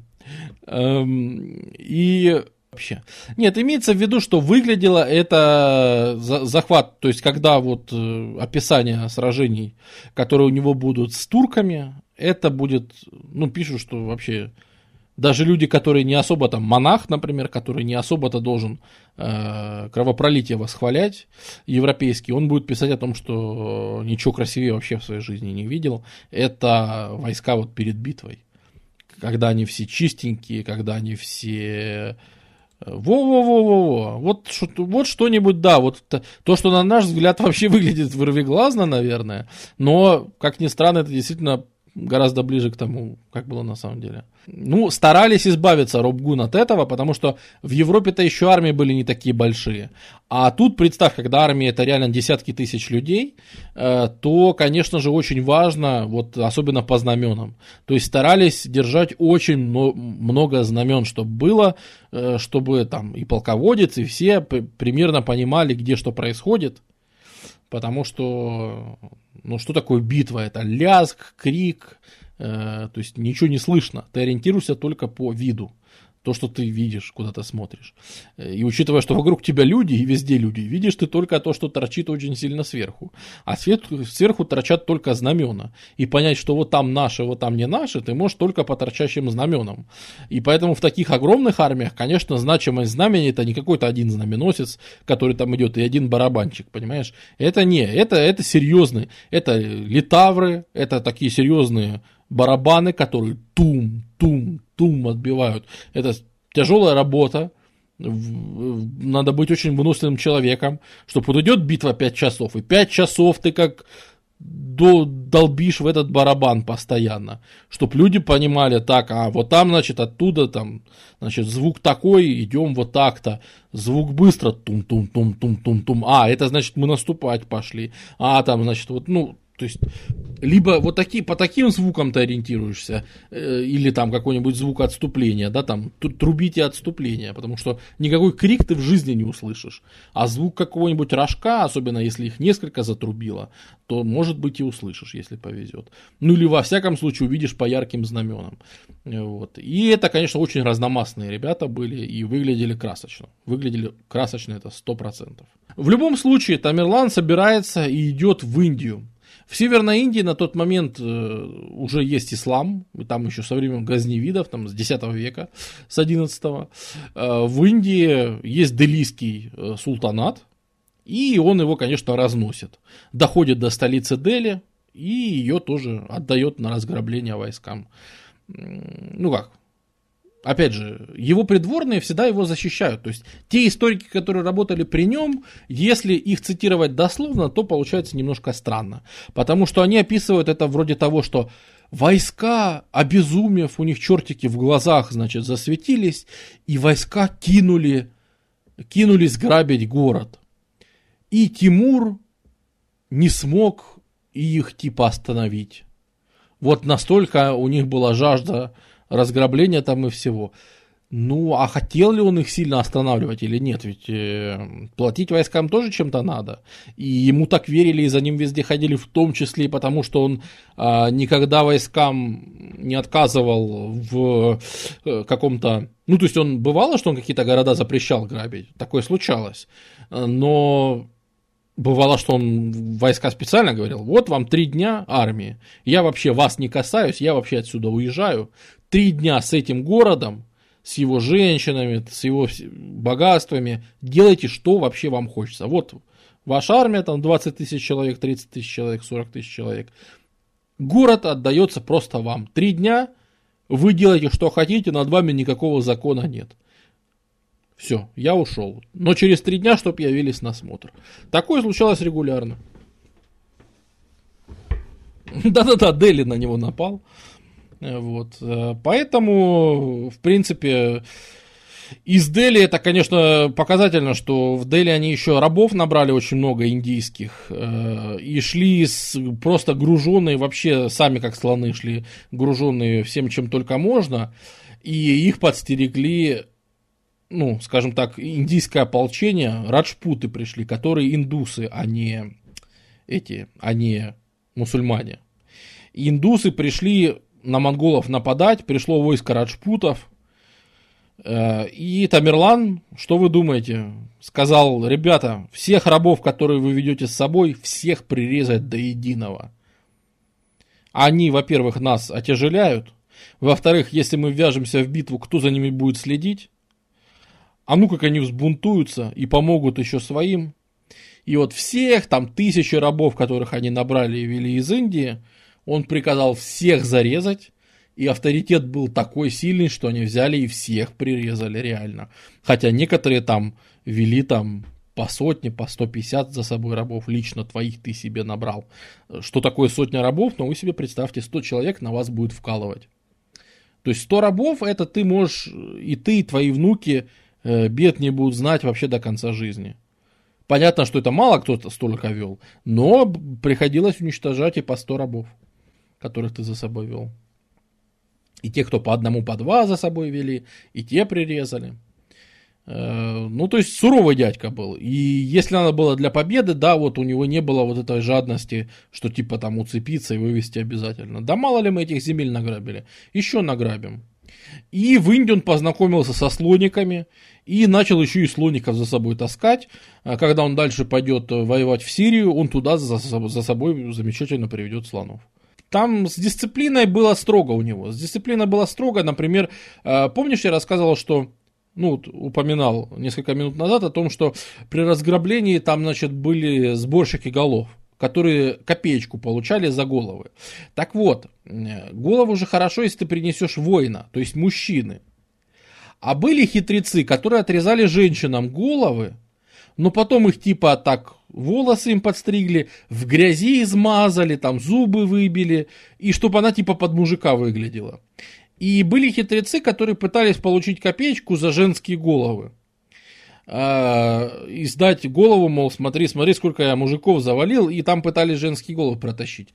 И вот за такое могли реально смертную казнь. За попытку наедрить казну на деньги тебя могли просто прирезать на месте, да. И случалось, что судили и казнили, и Тимур сам говорил, нет, я сам хочу быть в суде, участвовать, и осуждал, и плохо это все заканчивалось.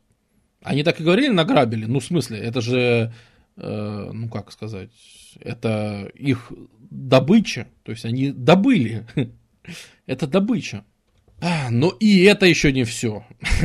В описываемый период у него остались только две силы, которые он еще рядом не победил или не посадил какого-нибудь э, марионетку, чтобы она правила.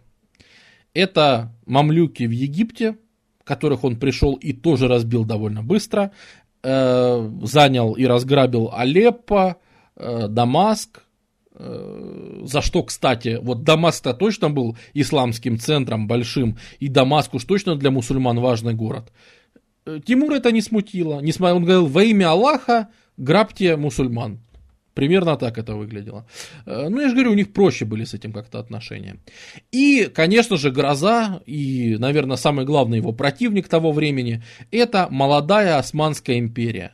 Это потомки там были кочевые тюрки-сельджуки, от них там отколовшиеся так или иначе турки-османы, которые завоевывают все Балканы, которые заво- завоевывают Анатолию, там Турцию, вот эти вот все земли, не могут додавить только маленькую Византию. По сути, у Византии остался только Константинополь и все.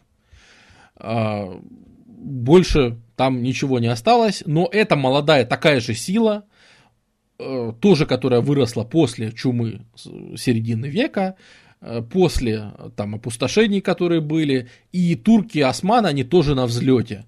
И ими руководит тоже такой типа Тимура, то есть на тот момент гремело два имени на весь, вот в регионе.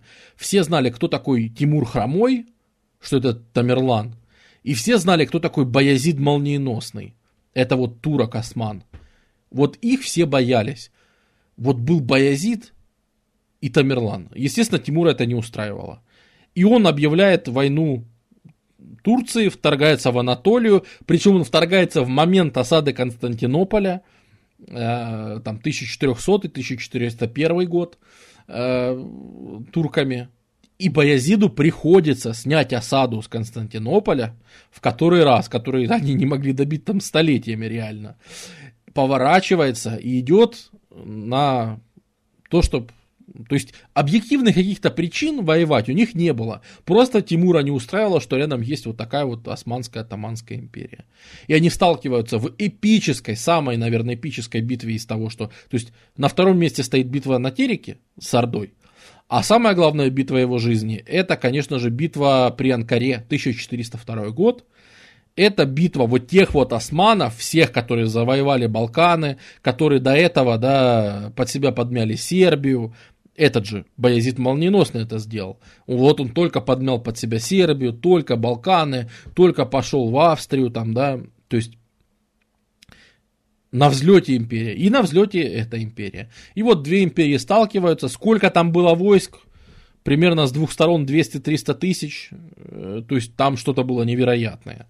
Э, и вся эта красота, она сталкивается. И Тимур побеждает. Побеждает Тимур, причем захватывает Баязида в плен и чуть не захватывает молодого, точнее, не даже не молодого, а малолетнего потомка османов Сулеймана. Все мы его знаем, Сулеймана, который продолжит завоевание. Вот. И, по сути, он заканчивает э, историю османов на правом берегу. То есть им потом это все придется отвоевывать. Вот он их тут очень сильно побил. Ну, османы берут и переплывают на свои европейские владения, а у них э, на Балканах находится и казна в то время, на Балканах находится царская семья оставшаяся. А, то есть они потеряли, конечно, правителя и войско, э, но выжили, но выжили. И Тимур не смог их преследовать как раз, вот несколько раз за этот стрим спрашивали, а что с флотом, как у него было с флотом? Никак. И воевать на море он не собирался, и не умел, и не думал. И не было вообще у него флота. И в Европу он не стал переправляться добивать османов только потому, за, за неимением флота. Он развернулся, пошел еще раз грабанул Сирию и решил, что тут-то его э, Баязид завоевал все, кроме самой Византии. Так он бы и Византию бы завоевал. Он бы взял бы и Константинополь. Но Тамерлан не только Русь спас, грубо говоря, да, Тамерлан еще и на 50 лет отсрочил, по, по сути, падение Константинополя. Османы все равно завоюют. Константинополь все равно, он станет Стамбулом, э, все равно э, мечеть, э, то есть все равно церковь Святой Софии все равно станет мечетью Айя София, но через 50 лет еще. Вот. Э, и уже не при жизни этих правителей. Э, так что он еще и Византию спас, за что, опять же, с Европой у него были очень хорошие отношения. И с Константинополем, и с Западной Европой э, у него были, потому что на тот момент Европа была в ужасе больше от турков, потому что они ближе были. А тут появился некто, э, по-английски его прям в летописях именуют Prince of Destruction.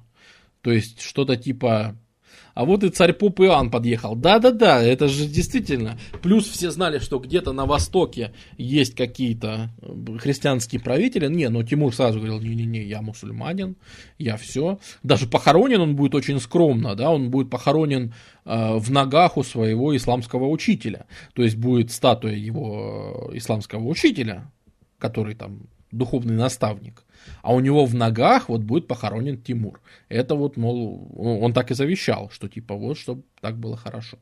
И вот тут, наверное, единственный раз, когда мы в жизни можем примерно представить, что же вообще было у Тимура в голове. Потому что если вы посмотрите, по сути, все, что он сделал вот, вот этим вот ужасом, вот как выглядел наш сегодняшний стрим. Вот походы Тимура, если изобразить.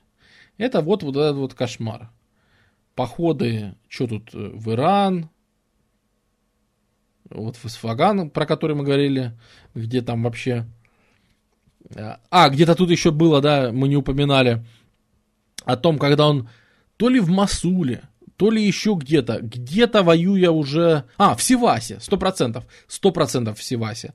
А, гарнизон города, а, э, 3000 человек там было, и они отказывались сдаваться. И Тимур им пообещал, что, говорит, если вы сдадите Севас, то э, я не пролью ни капли вашей крови. Они сдали город, и он приказал всех их задушить, 3000 человек. Но не пролил ни капли крови. То есть это, вот у него была вот эта черта типа, ха, попался. Э, это был пранк, вот, в таком духе. Да, такой он почему-то часто делал. И вот единственное, да, то есть, по сути, что он сделал? Он оглянулся, в этот момент получается, по сути, что человек подчинил себе внезапно. Давайте вернемся к карте, с которой мы начинали. Смотрите, Удус Чагатай, ну, э, Мервинахар, которым он сам управлял, это его родная область, это половина Чагатая. Магулистан он сделал себе вассальным, это восточный Чагатай, вот тут Магулистан. Золотая Орда ему формально покорилась, э, Ильханат он завоевал. То есть, по сути, что он сделал? Он объединил три улуса монгольских. То есть, что напрашивается? Да, напрашивается четвертый монгольский улус. Представьте себе ситуацию. 1404 год. Мужику 69 лет. Он хромой. Он без пальцев. У него не сгибается, не разгибается рука. Казалось бы, все, что ты хочешь, покорено. Все правители, с которыми ты дрался, ты всех победил. Что тебе еще надо? Столько всего награбил из Индии возишь. Все же прекрасно. Нет, носится по иранскому плоскогорью хромой Тимур и орет «Кто еще? Кто на меня? Где? Иди сюда!» Казалось бы, да успокойся ты, сиди, сиди на лаврах, все же в порядке. Нет, ему неспокойно. Ему 69 лет, и он хочет идти в Китай. Он собирает самую большую армию, которая вообще когда-либо была, там 200 тысяч или сколько. Сложно все с цифрами. Но, в общем, он собирает максимально вообще из возможного. Вдоль всего шелкового пути, там, вплоть до Турфана, вплоть там, до очень-очень восточных городов, выстраивается э, идут заготовки хлеба, зерна, э, этого питания для лошадей. То есть идет такая заготовка на компанию, наверное, рассчитана на несколько лет в Китай. А, собирается гигантская армия, для нее все готовится, все, все настроено, и они выступают в этот самый в поход, и для его отмечания, ведь надо отметить начало похода, э, Тимур закатывает офигенную пирушку, такую, что прям все пьют не в коня, в общем, и это самое, и он сам тоже пьет очень прилично. И в 69 лет у него уже то ли сердце не выдержало, то ли просто организм, то ли что еще. Но то ли он на празднике еще перепил, а может не перепил, может просто уже старенький был для того времени 69 лет, и с его образом жизни это очень приличный возраст. Короче, в январе 1405 года он умирает. Не... То есть все же зимой. Вы представьте, это же как, прямо как монголы завещали. Зимой, чтобы форсировать реки э, не надо было, чтобы ты вы по льду шли. То есть все подготовлено. И нет, в январе 1405 года он умирает, отдает концы. А, ну, можно было дальше Индию пытаться завоевывать, но, видимо, раз он не решился в Индию идти, раз он не решился идти дальше в Европу, а почему-то выбрал поход э, на Китай, из этого можно сделать вывод, хотя мы опять же не знаем, но, наверное, он все-таки вдохновлялся Чингисханом и все-таки монгольским наследием, которое осталось, да, при том, что он не был ханом, он не носил титул хана, он был эмиром всю жизнь, да, потом он назывался великим эмиром, формально при нем Суюргатмыш хан был правителем.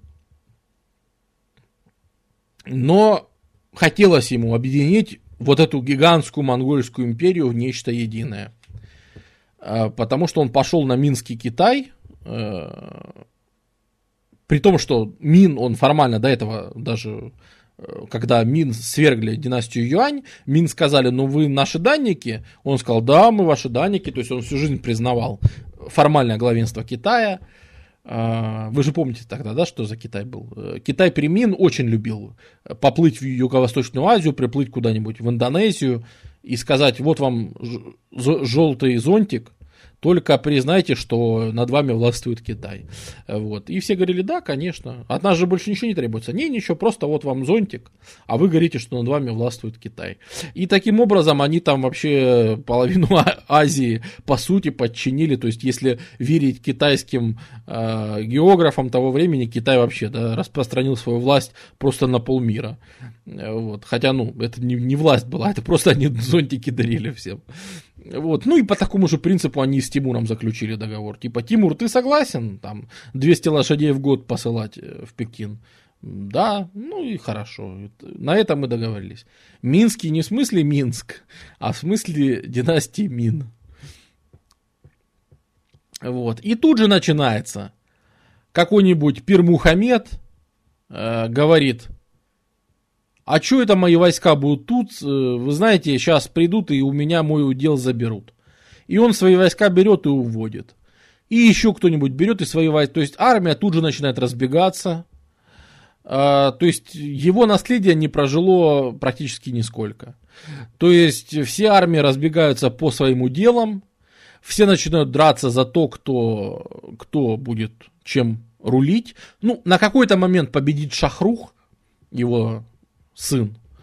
И, наверное, самое важное это все-таки в Самарканде. Сядет его внук Улугбек, при котором начнется, то есть эпоха завоеваний закончится, и вокруг все начнут друг друга резать снова снова повсплывают эти самые миры в Иране.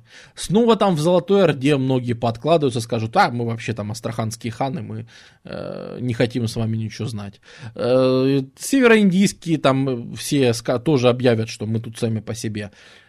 Но в Самарканде при этом развернется эпическое строительство и научная работа. В Самарканде сядет внук э, Тимура Улугбек, который, конечно, запомнился, то есть... Это то, что называется Тимуридский ренессанс. Он, во-первых, по времени совпадает с ренессансом в Европе. А, Кватрачента, наша знаменитая. А во-вторых, э, не знаю, может и делал Роб Гун. Места-то похожи. Этот э, Александр тоже доходил до Сагдианы, до Афганистана. А это Герат в это время. То есть э, даже Шахрух, сын Тамерлана, он даже из Самарканда перенесет столицу в Герат, и уже империя будет управляться оттуда. А Самарканд, он останется таким культурным, научным центром. И что интересно, вот вы представьте, что сюда свозили специалисты из Индии, из Золотой Орды, из Ирана, из Сирии, из Анатолии. То есть такие разные культуры пересечение всех этих разных культур и разных мастеров создало вот этот вот неповторимый и очень узнаваемый, потому что куда бы вы ни приехали, если вы увидите памятники времен Тимура и его там детей-внуков, Тимуридов, то есть Тимура, Шахруха и Улугбека примерно, вот в эти там 50 лет, они настроили дофига на самом деле из того, что там сохранено до сих пор. И вы увидите множество красивых зданий с очень узнаваемыми вот этими синими куполками. Они есть там в Туркестане, в Бухаре, в Самарканде. Это, конечно, свой уникальный узнаваемый стиль, которого больше нет нигде, он отличается от всего остального. И, конечно, это то, что вот, как говорится, да, архитектура это застывшее время, есть такая поговорка. Вот в данном случае, я считаю, просто на 100%. Вот многое, что потеряно из-за того, что потом не было единого государства, из-за, из того, что потом и война была, и, в общем, всякая э, гадость случалась потом. Не сохранились там многие указы Тимура в оригинале, они сохранились только в перепечатках там и всем таком. Ну, то есть множество вкусностей было утеряно. А вот архитектура не была утеряна. Это реально застывшее время. Это и Биби Ханым прекрасная. То есть вот этот вот стиль, который можно приехать в Самарканд и сегодня и увидеть там вот эту красоту. Это, да, это передача того времени. Это живопись, кстати, вот опять же, мусульмане. Нельзя изображать, нельзя же изображать людей. Вообще там нельзя ничего там с глазами изображать, с лицом. Э, а то там, ну ужас же, как же. А вот, пожалуйста, вот вам Тимури, времен Тимуридов изображение, прямо оттуда, из Самарканда. Э, знаменитый сюжет, я думаю, кто Библию вспомнит и наш стрим по древнему Израилю, тот сразу вспомнит сюжет.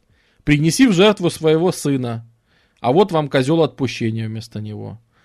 Вот, то есть э, сына не стал казнить, да, а вот да-да-да-да-да, сюжет э, этот самый, библейский, того времени нарисованный. То есть есть и живопись, и все остальное. И вот это, это медресе Улугбека. Улугбек стоит, строит э, за что его, кстати, не взлюбили. И вот внук его, Улугбек, закончит довольно плохо. Его убьет свой старший сын, прирежет. Потому что Улугбеку не было интересно воевать. Э, он не любил воевать, он не любил вообще политикой заниматься. Он при первой же возможности Улугбек отдал там наместникам, все, вы там всем управляете. А Улугбеку было интересно, говорит, только мне давай, дайте заниматься наукой. И ему какое-то время давали заниматься наукой, но так как он все-таки живой потомок э, Тимура, да, а то есть и он, и его дети имеют право на престол, э, его все-таки пришлось прирезать э, в борьбе за власть, которая началась, и его, конечно, потом прирезали. Но до того, как его прирезали, он все-таки успел построить, причем он упирал не на мечети, не, что интересно, да, не на религиозные, как делает, например, Тимур, а он старался создавать научные центры. И, например, при нем создан знаменитый Гурганский Зидж, это, причем составитель именно он сам. Это карта звездного неба, которой на секундочку будут пользоваться до 18 века, в том числе в Европе. То есть основные настольные книжки всех астрономов, это там Альмагест, да, это ну вот, собственно, Альмагест и карта звездного неба, по которой будут все моряки, там, португальские вот плаватели через сто лет будут э, ориентироваться и так далее. То есть это вот самая полная и самая точная э, карта звездного неба, которую превзойдет там только таблица этого самого Тихо Браги.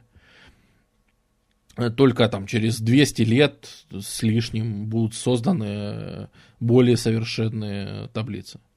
Да, козел отпущения появится позже, там баран был. Совершенно верно, Залевиус. Совершенно верно, совершенно верно. Он создавал, конечно, научные центры. Э, его, э, как сказать, э, обсерватория, она не сохранилась. То есть это вот какие-то ее остатки еще были в начале 20 века, но ее на кирпичи разобрали, да, ну, так, еще тогда, еще в древнее время потому что после Улугбека как-то некому было заниматься, потому что те ученые, которых он собрал, это в первую очередь математики и астрономы, э, они, конечно, после его смерти решили, что им тут беда, и они поехали все в Османскую империю и, э, и в Египет, и, и в Сирию.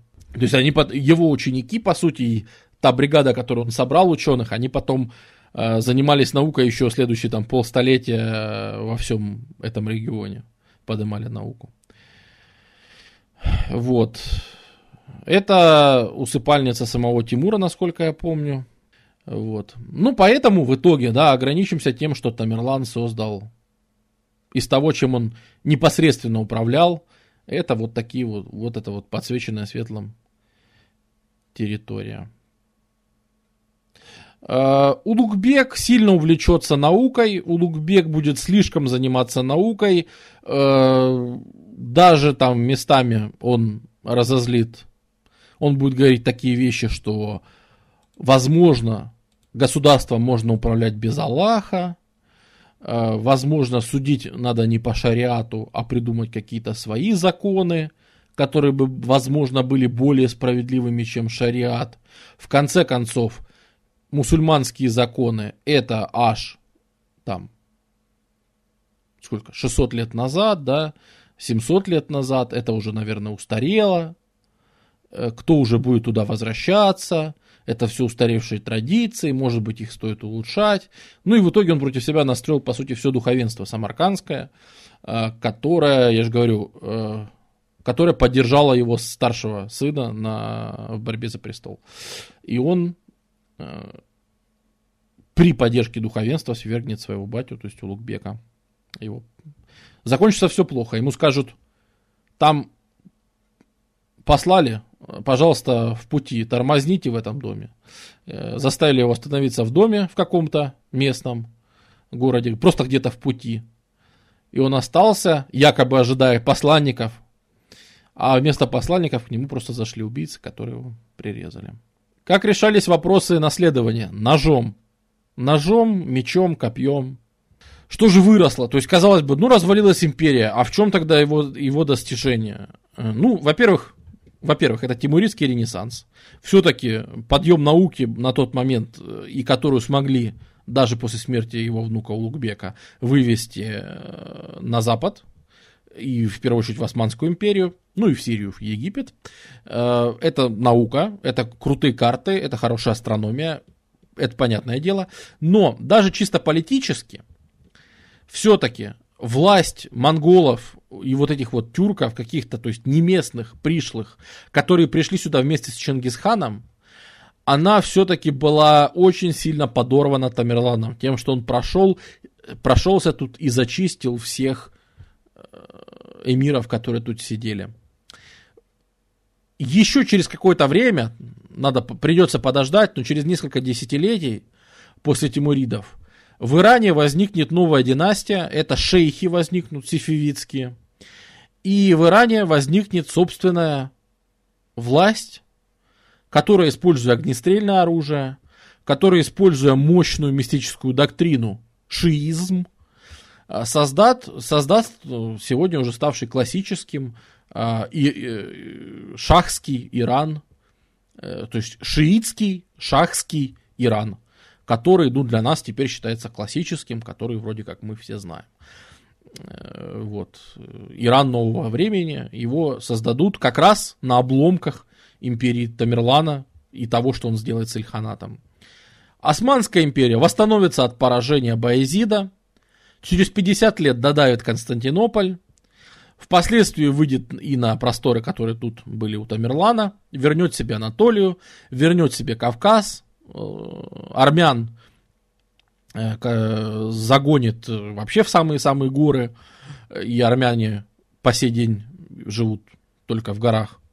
Ну, если мы берем не диаспоры. А на тот, ну, а когда-то они были тут расселены, да, по, вообще по всему региону. А, и, наверное, самое главное наследие, которое останется от Тамерлана, это его далекий потомок. Еще через сто лет, уже в начале 16 века, это будет товарищ Бабур.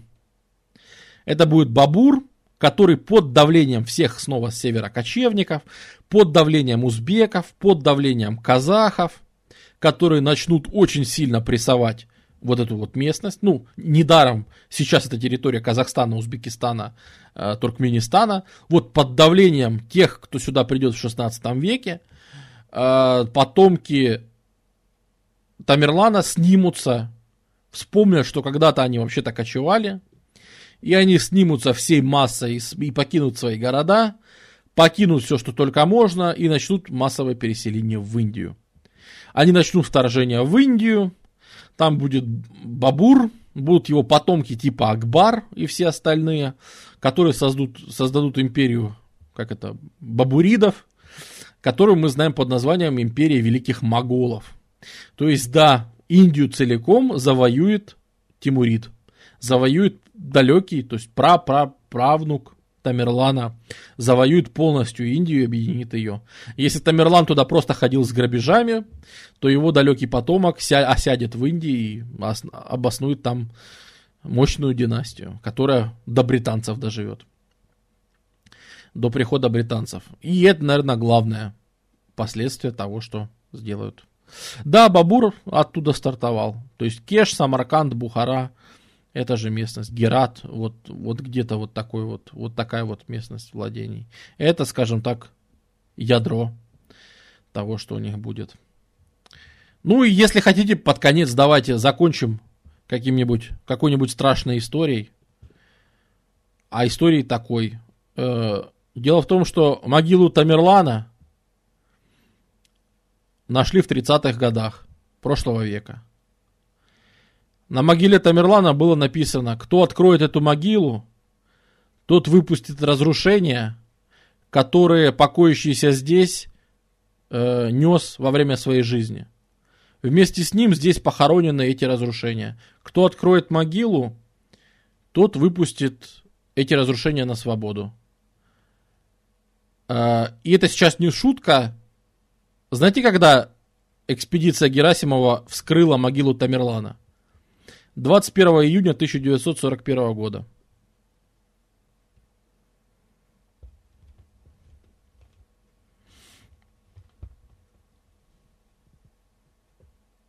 Блин, понятно, что это, это cool story, херп Вася. Ну о чем ты? Ну, по, по, по, а, негр, наверное, Вася. Э, блин, все же понимают, что это cool story. Ну зачем ты портишь впечатление? Нет, ну, всегда ходит. Нет, правда о том, что вскрыли 21 э, июня 41 э, и правда о том, что всегда говорят, что вот не вскрывайте могилы. Всегда, когда археологи ходят и, ну, например, раскапывают хазарские захоронения, еще какие-то, я же говорю, я был свидетелем, как э, пришли, а там лагерь археологический разгромлен, лавки перевернуты, все перевернуто, и все исписано надписями типа гробокопатели, убирайтесь, там проклятия всякие и все такое. Вот. Так что то, что люди не любят, когда вскрывают захоронения, ну, это правда. Поэтому с днем рождения. Спасибо, спасибо. Кто-то помнит. Да, уже 17 У меня уже тоже 17 да. Эфир. Спасибо. Спасибо за поздравления и спасибо за то, что на стриме были. Всем пока.